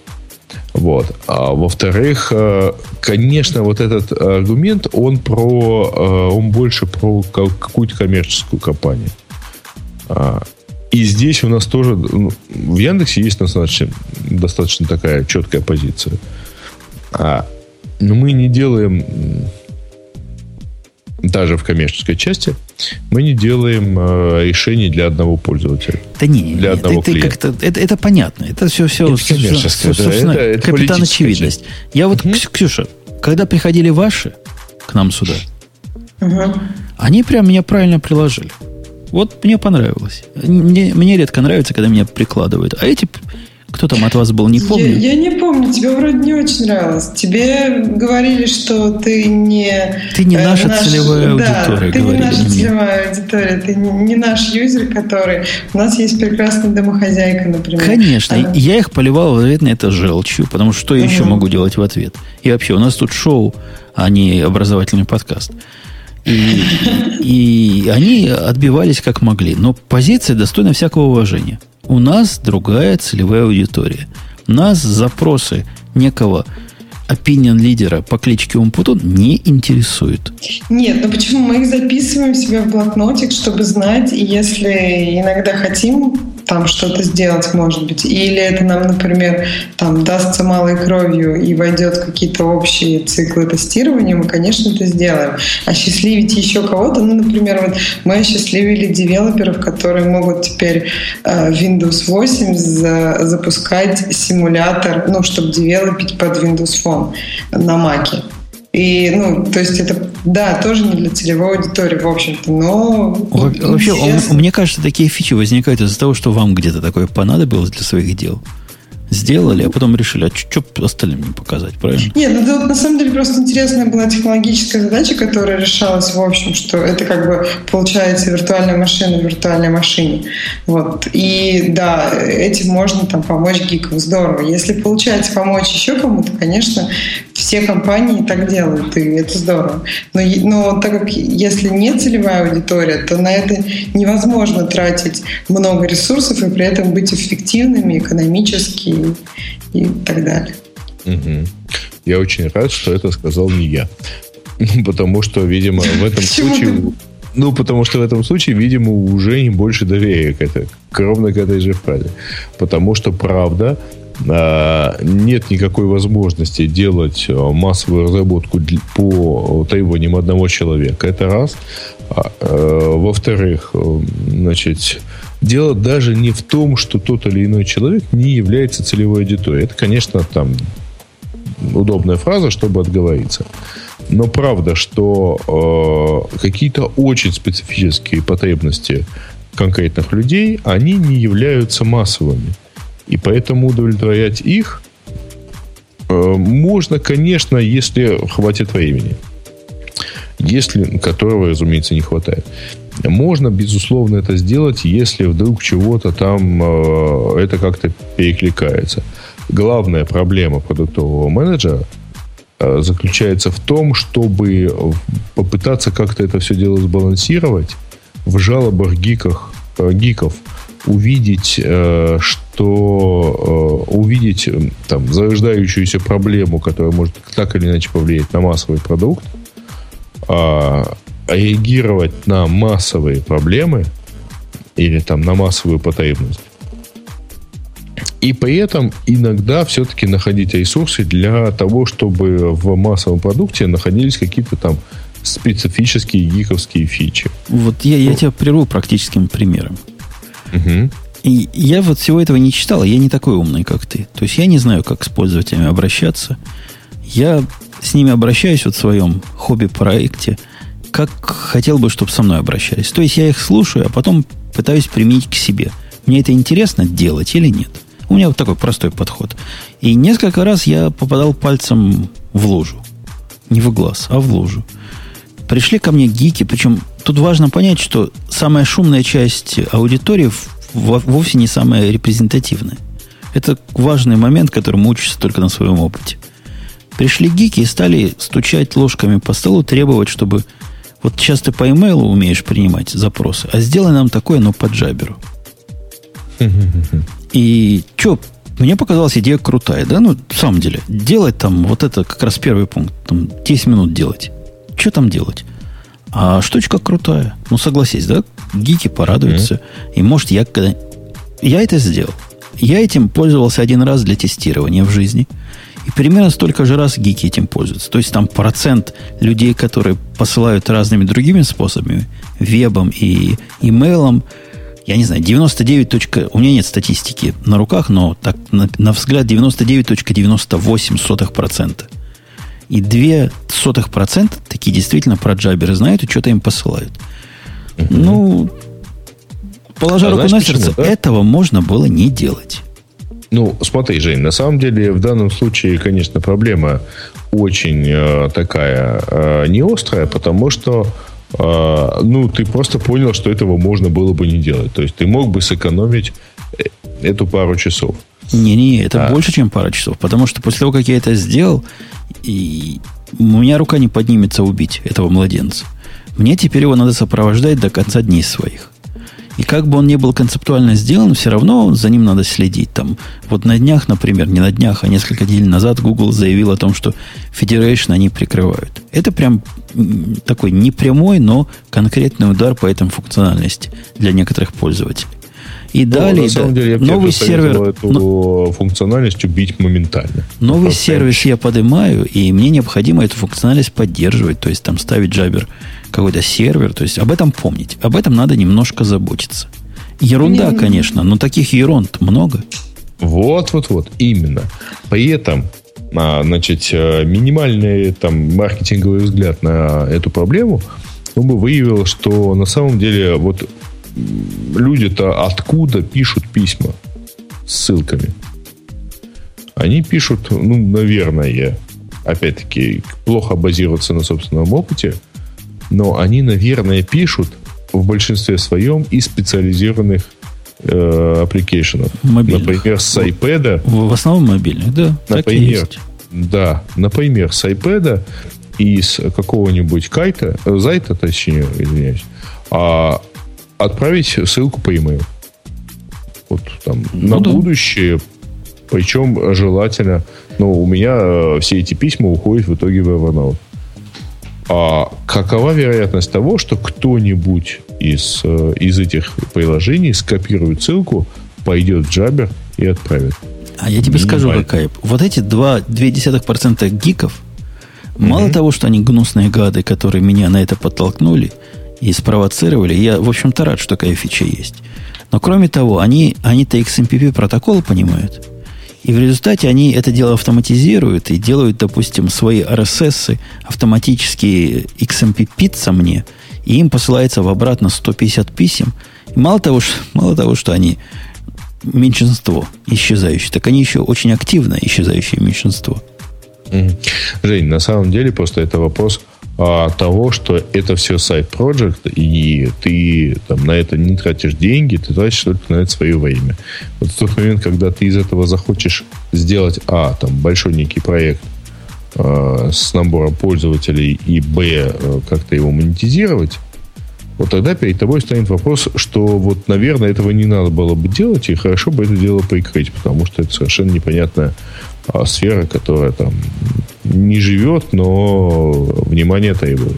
Вот-вот. И вот этот второй наш пункт, э, или третий пункт о том, что мы можем это сделать опционально, на эту кораблю я просто себя нахожу во всем вот в этом. Неопытного проект-менеджера. Я тоже вначале сделал опционально. У меня было три разных имейла, на которые можно было три разных послать э, вида сообщений – и мне с самого начала вот эти опции, то есть как-то слишком сложно, да? Три имейла. Ты запомнишь, на какой посылать, если их три? Ты ни один не запомнишь же, правильно? Угу. Ну, слушай, классика на самом деле. Любая опция – это то место, куда идет 5% пользователей. Ну, так в лучшем и случае. 5% туда не шло. То есть... А, на самом деле, ну, 5% это если ты можешь, э, ну, 5%, 5-6% это число людей, которые идут на Яндекс Почте отключать рекламу. Ее можно пойти в настройках и написать, э, поставить галочку, не показывайте мне рекламу. Вот, Ксюшенька, я, 5, до сих пор соб... я до сих пор собой горжусь и погордись мною вместе со мной. Я взял жестокой рукой и вот эти все дополнительные имейлы жестоко убил. Ну да, теперь Молодец. тебе нужно бить джабер обратно. Ну, я согласна, то есть вот по, когда смотришь статистику, э, первый раз, наверное, хочется вначале плакать, что все эти опции, рюшечки или еще что-то, которое было куда-то там запрятано, и их никто никогда не нашел. То есть, да, те же... фича, да, любая новая фича, которую вы пэчите за, э, которую надо пойти и включить в настройках, будет доступна это первому проценту да. пользователя. Да, это да, раз. Да. А, и есть другая фича, есть другая статистика, которую, может быть, никто не относит к данному случаю, но а, каждый следующий клик в интернете уменьшает а, количество людей, проходящих дальше, на порядок. Поэтому обычно это, конечно, трактуется в применении к электронной коммерции. То есть, если вы каждый следующий клик, который надо сделать до покупки, там сильно уменьшает количество людей, которые э, действительно купят. Но в настройках ровно та же самая ситуация. Э, на порядок, то есть там в, дес, в разы, в десятки раз уменьшается количество людей, которые дойдут, выключат или включат себе новую фичу. Ну вот, соответственно, рассчитывайте. В виде очередного пункта они приводят то, по-моему, с предыдущим пересекается, вот как дядя Вася попросил. Так вот тут угу. реальное письмо от того, что чувак... А, сосед моей сестры. Да, да, да, нашего тар- таргет-группа. И эта наша таргет-группа сказала, что если вы тегов не добавите, то вашего продукта не жить. Поэтому все бросаем. И сейчас устроим видеоконференцию и будем думать, как нам теги прикручивать. Слушай, на самом деле это реальная проблема в да, причем желательно в 8 утра, да? А... Да, и обязательно SEO должен написать это письмо. Ага. Значит, а реально, э, на самом деле, это классические штучки, с которыми сталкивается любой маркетолог. Значит, в тот момент, когда маркетолог начинает э, аргументировать продуктовое решение ссылками на «а вот мой брат этим пользуется», в этот момент вы его можете увольнять. Моментально. Ну, потому что это самое яркое свидетельство его профнепригодности. Безусловно, любой э, маркетолог может опираться на собственный опыт, но он не может на основании его принимать решения. Он может его использовать как input некий для решения. Э, поэтому э, любой, по идее, продукт, менеджер продукта должен понимать, что если он делает, либо он делает продукт для совсем себя, как это делал там, например, Джобс, Хотя при всем этом он опирался на некое понимание, что нужно вообще миллионам пользователей. А, либо он должен опираться на какие-то усоединенные показатели, типа результаты маркетинговых исследований, там, с опросом тысячи, двух, там, пяти, шести тысяч человек. Да ты, ты упрощаешь все. вопрос. То есть, когда ты делаешь продукт для себя, даже в этом случае, я делал продукт для себя. Для себя и для тебя – и уже, и уже с ним не просто. Видишь, джабер туда-сюда, там имейлы множественные. Уже не просто даже для себя. Я даже себе не могу ответить на вопрос, а надо ли оно мне. То есть я это прикручу, а потом пойму со временем, я этим не пользуюсь, я все это уберу. Но когда... Представь себе другую ситуацию. Вот мой мальчик-маркетолог. Такой же, как ты, только хуже. Молодой, потому что еще. Так вот, к ним приходят, они там всякие хрени продают, там летающий дальномер, например. Представляешь, дальномер на... на... Ты, ты швырнешь, а он тебе скажет, ну сколько. Не, он такой, там дальномер стоит 500 тысяч долларов, он взлетает, у него своя система энергообеспечения, он сам приедет зарядиться, такой, знаешь, дрон практически. Ага. Только не боевой, а вот для строителей. И вот у них там клиентов, он их там по фамилиям всех знает. Понимаешь? По именам. Дядя Вася для него это 50% аудитории этих дальномеров. И дядя Вася говорит, что-то винт ваш задний слишком большой, он в окно в мое не пролазит. Нельзя ли уменьшить? И что ты думаешь, бегом бегут уменьшать? Не, разумеется. Ну, потому что там цена вопроса другая немножко. Просто специфика продуктов еще есть. Есть продукты, ну, есть target аудитория. Вот этот дядя Вася у, для дрона, это target аудитория. На нее обращают внимание. Просто иногда target аудитория это миллионы, а иногда target аудитория это один человек, но кто больше всех платит. Понятно. То есть вот эти рекомендации, которые нам тут э, продают, ваши коллеги Грей, они для каких-то массовых веб-продуктов и, судя по всему, не очень дорогих, либо совсем бесплатных веб-продуктов э, применимы. Ну, как Яндекс. Они, нет, они применимы для очень большого количества продуктов. в тех случаях, когда ты не видишь э, э, реального потребителя. Ну, когда веб перед тобой, большая сеть. Ну, а да, а, а чем тебе не нравится что довод? В случае, который ты говоришь, э, в который ты описываешь относительно своего мальчика, это на самом деле не маркетинг. Ну, то есть это не работа вообще на массовую аудиторию. Это создание кастомного продукта для каждого использователя. Ты будешь смеяться. Ты знаешь, какой у них самый эффективный способ маркетинга? Вот в этой области. Я... E-mail рассылка. О, извиняюсь, холодные звонки. Спам. Нет? Они спамят по специальным спискам, которые дорого стоят. Ну, то есть не, не просто всех, а кого надо. И email рассылки у них приводят там чуть ли не 60% новых покупателей. Нет, ну Эффективность ну, то... этих email рассылок какая-то фантастическая вообще. Это же он когда Нет, ко мне пришел и говорит, это давай... Не спам в таком случае. Давай, говорит, это... давай, говорит, я твой юкипер буду продвигать.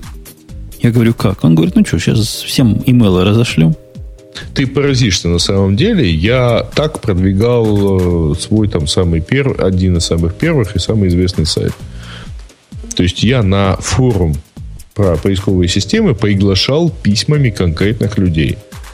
Порядка десятка людей, там, маркетологов, которые я знал, что они хотели бы пообщаться. И э, пять или шесть сотрудников поисковых систем. Не, ну ты помнишь, что было с Бобоком, когда ему пришел имейл из кого? Из Мантиса, да? Или кто у нас гость был?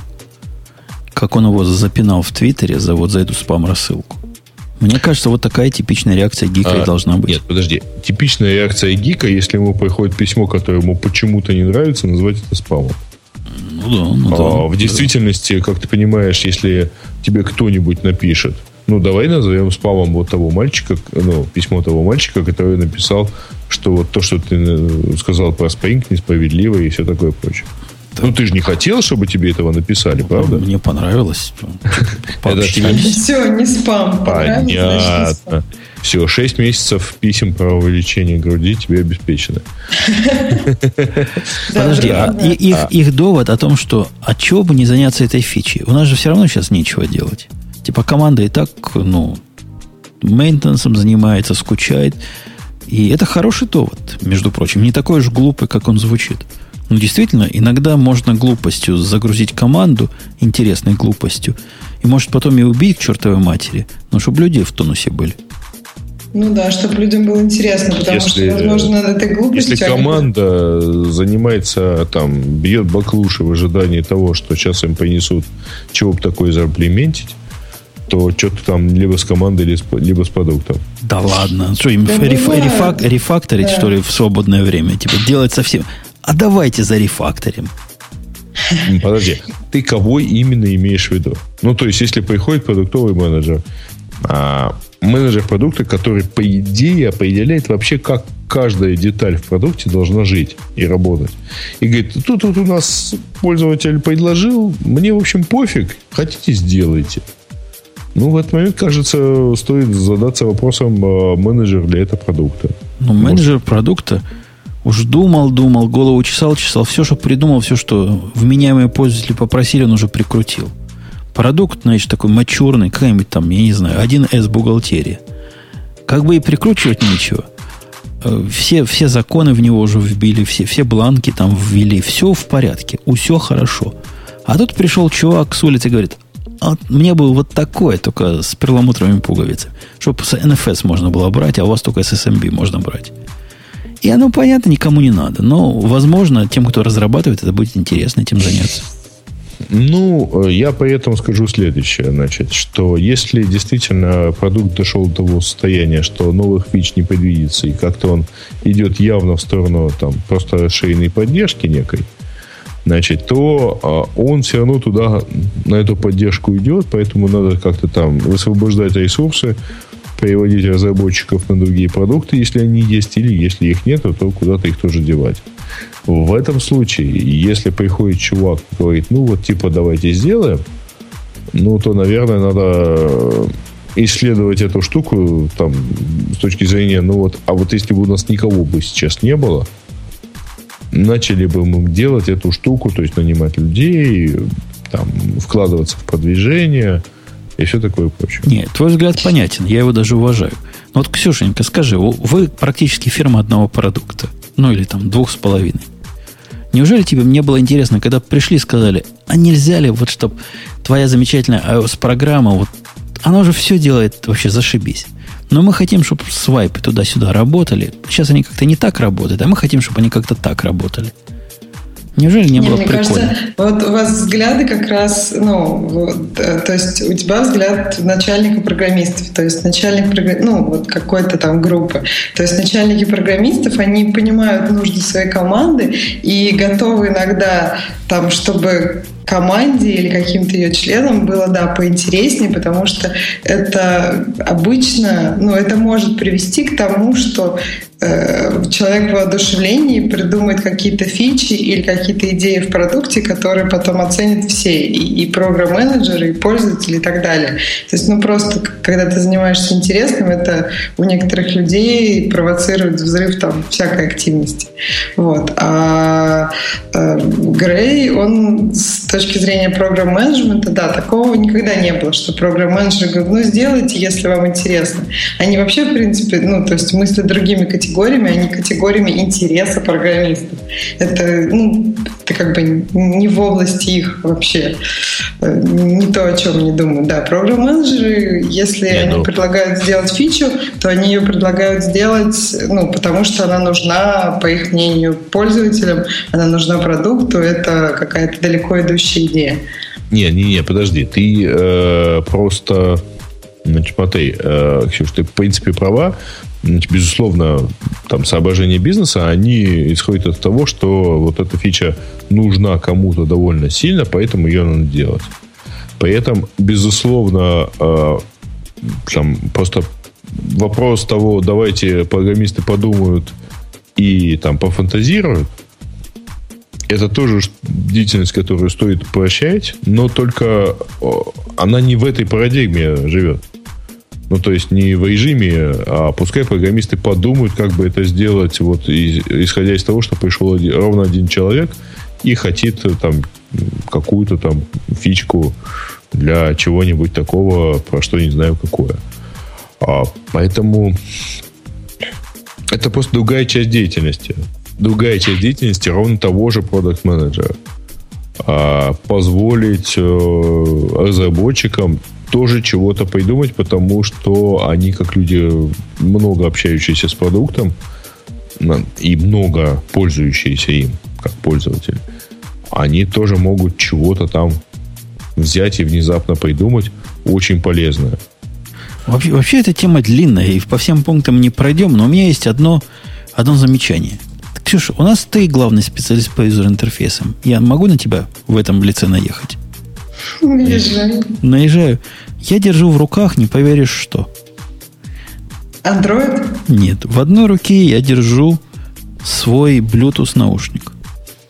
Bluetooth mm-hmm. наушник фирмы Plantronics. У Bluetooth наушника фирмы Plantronics есть сбоку переключатель включить-выключить. Mm-hmm. Когда он выключен, там такая красненькая ну, штучка видна. То есть это индикация того, что он выключен. Красненькая mm-hmm. полосочка. Когда он включен, красненькой полосочки не видно. Ты понимаешь, к чему я клоню? Да. Я ну, клоню к тому, что, к тому, что в другой руке я держу автоматический пистолет, у которого все почему-то ровным счетом наоборот. Наоборот, да. Когда предохранитель снят, там красненькое. То есть красненькое означает готов к стрельбе. Почему такая у вас неконсистентность юзер-интерфейсов? Хочу вас спросить. Потому что из Bluetooth еще никто не стрелял. Вот ну это лоховской ответ какой-то у тебя, Грей. Ну, тут просто... В общем, тут идея в том, что нужно показать пользователю. То есть, э, когда, например, у тебя выключено, или, например, у тебя на телефоне выключен звук, на айфоне у тебя красный, потому что вот нужно обратить твое внимание, что звук выключен, телефон не будет у тебя пищать и так далее, когда тебе это нужно. А вот это же парадигма, но перенесенная на пистолет, когда что-то нужно сказать пользователю, когда он заряжен, готов к стрельбе. То есть все, в общем-то, логично. Просто нужно, ну, как бы иногда бывает немножко странно это воспринимать, но суть такая. Красная — это какая-то информация. Она бывает немножко разного рода. Да, это просто не рассчитано на такого пользователя, который одновременно держит и, и, и пистолет, и, и Bluetooth. Ну, вообще, подождите, вообще по идее красное это стоп. Это по-твоему. Нет, Ничего это подобного. опасность может. Да. Красное в револьвере это, это, это, ну, стоп сейчас стрельнет, если ты хочешь так это перевести. Не-не-не, просто смотри, значит, э, красное в машине, если у тебя индикатор загорается красным, значит, э, он сигнализирует о неисправности, с которой нельзя ездить. Ну да, но, а, но в Bluetooth он просто да. регистрирует это в красное состоянии выключения. Почему-то. красное на входе означает, что проход запрещен, по идее. Ну, то есть, если ты подходишь к эскалатору, и он, у него там лампочки все светятся красным, значит, он, видимо, не поедет. Сейчас. Прекрасно. А в пистолете красный означает, стрельба разрешена. Так, может быть, проблема все-таки в пистолете, а не во всех так остальных. красный просто привлекает ну, внимание. Потому что красный – это на самом деле сигнал запрещения. Ну, ты подходишь к пешеходному переходу и видишь красный сигнал, да? Или ну, ты а девушка в красном платье – это не сигнал запрещения. Красный – это просто Наоборот, не знаю. Это, по-моему, просто очень вызывает внимание. Э, ладно, я воздержусь от многочисленных, так сказать, физиологических комментариев. Вот такая вот, вот такая вот маркетологовая проблема. Видите, дорогие слушатели, они специалист по юзер-интерфейсам против специалиста по маркетингу и против реального пользователя и обладателя этого user experience'а. Есть ли у нас темы пользователей, Ксюшенька? А почему У нас же есть, да, уважаемые Главное есть. Я прям, я прям возмущен. Ну, душой, буквально. Вот, буквально совсем возмущен. На самом деле, тема э, про черновик спецификации HTTP 2.0 она, конечно, интересна, только я не понял. Дождемся, а... дождемся Бобука и обсосем. Там есть что пообсасывать. Она такая Ну, на самом деле, специальная. как я понял, там главное, что там SPDY, да? Ну, поверх, все поверх SPDI, грубо говоря и сильно выражаясь. Давайте Бобука дождемся и почитаем спецификацию да, и вернемся к ней. И сегодня э, все понятно. Э, значит, сейчас, секунду. Меня тут не разобрался с этим. Так, Google начал дискредитировать пользователей Windows, выкладывая в доступный в открытый доступ приватные уязвимости принципиально не, сокращая, э, не сообщая про них Microsoft. Э, мы что-то знаем про это. Дискредитировать в открытый доступ. Ну, козлы, ну что. На прошлой неделе, по-моему, еще были какие-то темы про Microsoft, которая сливает все и всюду. Ну, по-моему, это просто попытка подвязать Microsoft к, к скандалу про призм.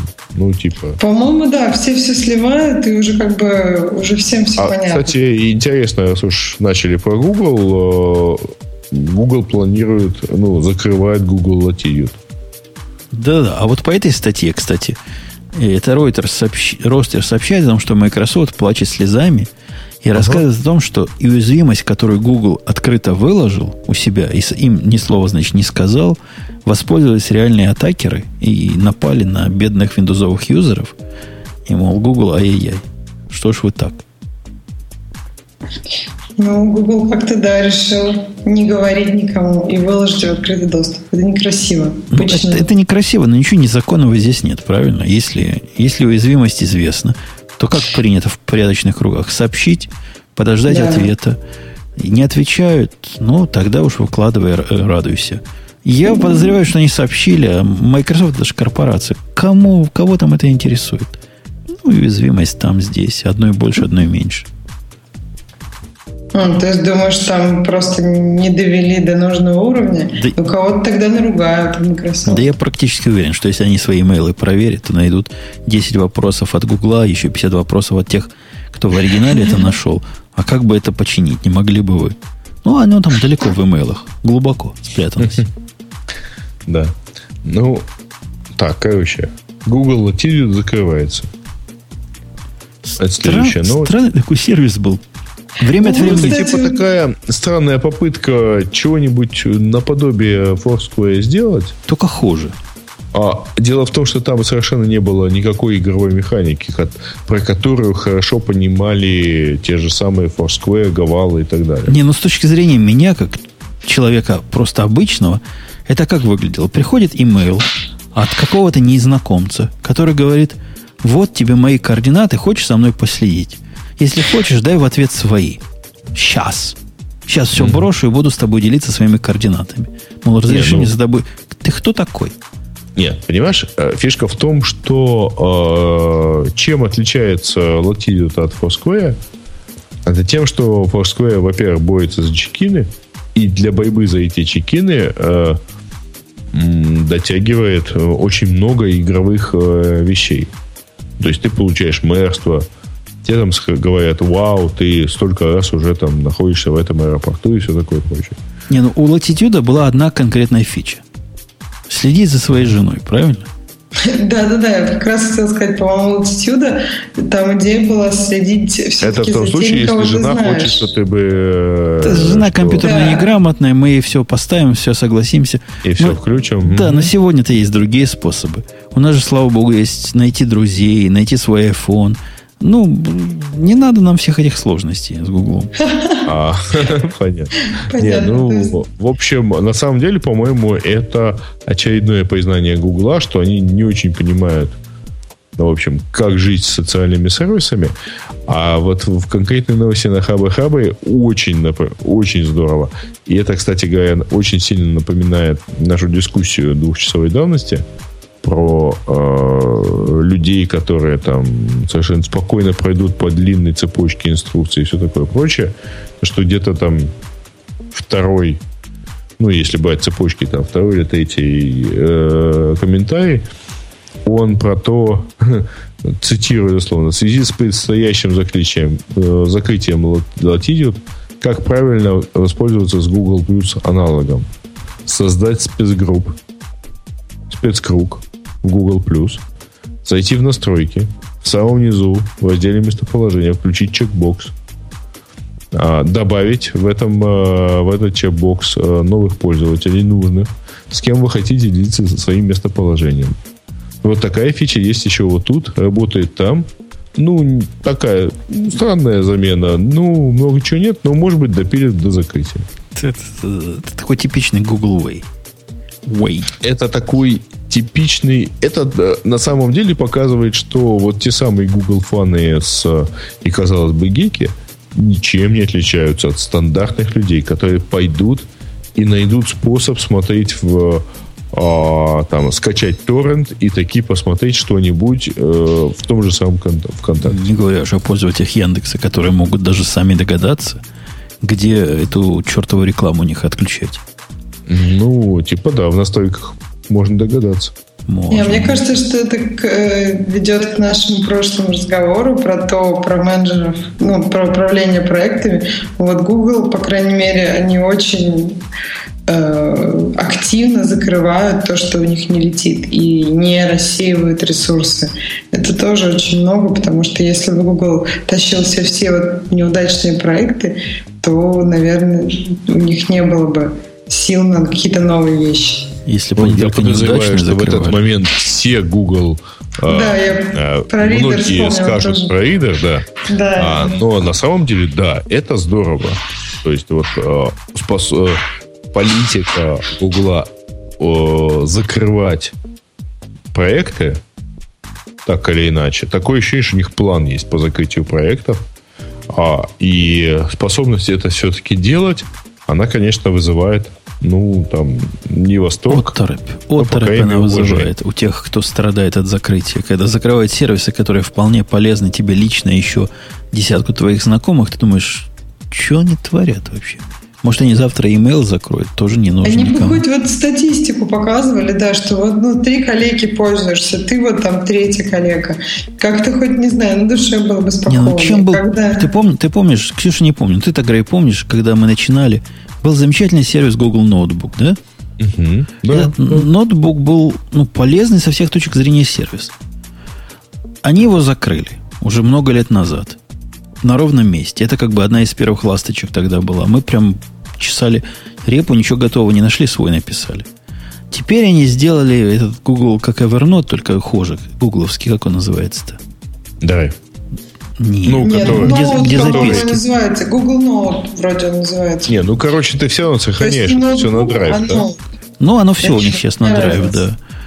Они сделали такой же, только для идиотов. И, и, а мы, значит, все эти годы от них ушли, уже поняли, что в, в записках, в заметках Google доверять нельзя. Также мы поняли, что с RSS Google доверять нельзя. В принципе, большинство из нас поняло, что и в социальных системах Google доверять нельзя, потому что ты тут такой уже красивый и крутой, в базе у тебя 50 тысяч фолловеров, опаньки, баз закрылся. Почему закрылся баз? Чего было не так в базе? Я не понимаю до сих пор. Не полетел. Не полетел. А Google Plus прямо летит. А Может, скоро закроют, Жень. Тоже так не сильно летит. Я не думаю, что его закроют, его все-таки будут тянуть, потому что компания все-таки длится ну, в сторону, идет сильно в сторону традиционного там, корпоративного этого и там, корпоративного формата. И в связи с этим все-таки там, ну, ты не можешь говорить, что ты хочешь сделать там year of social, ну, то есть там год э, социальных усилий и при этом закрыть свою социальную сеть, единственную, которая осталась там более-менее живой. А, ну, ну и ну, ладно. кажется как-то очевидно, что она ну, не собирается вирус распространяться. Ну, ну, а почему ты не видел, какой у них замечательный побывав? Кроме того, что когда видео выкладываешь, оно из него делает идиотский анимированный гиф автоматически в виде превью. Вот кто вот это придумал, приведите его ко мне. У меня есть специальные такие патроны, которые в теле остаются. То есть, а разрывные, лучше не, разрывные. Они, они раскрываются так, таким цветочком и не выходят из тела. Вот специально для таких людей, которые анимированные гифы заставляют тебя делать. А второе, вторая половина барабана я приберегу для тех, кто сейчас придумал вообще следующую гениальную идею. Говорят в Фейсбуке так. Да мне плевать, как в Фейсбуке. Теперь, когда ты делаешь плюс один, Грей, ты пришел, сделал плюс один – у меня uh-huh. в стриме, если ты, мы с тобой дружим там, выскочит сообщение, опаньки, Google, э, Грей сделал плюс один. Причем не где-то сбоку там, где нотификации можно игнорировать, можно нет, где оно и раньше было, а прямо об, проапдейтить сообщение, в первое вылезет сам Грей плюс один сделал. Я теперь плюс один боюсь сделать, не хочу спамить своих э, подписчиков.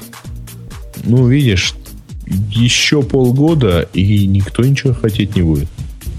Ну, вот такая, такая вот движуха. Слушайте, давайте подбивать давайте, бабки, потому да, что... Тут закругляться, потому что мы очень долго. Очень долго, даже, даже да. без бобука. Даже без бобука очень долго. Как-то mm мы растянули ну, языки. постарались там заменить бобука. Это я, да? я, я просто покаюсь. Я в течение этой недели каждый день разговаривал по 6 часов в день. Вот три часа... Кажется, ты стал менеджером. Три часа до обеда, три часа после. Мне это называлось Brain, brain Dump Session. Brain Dump.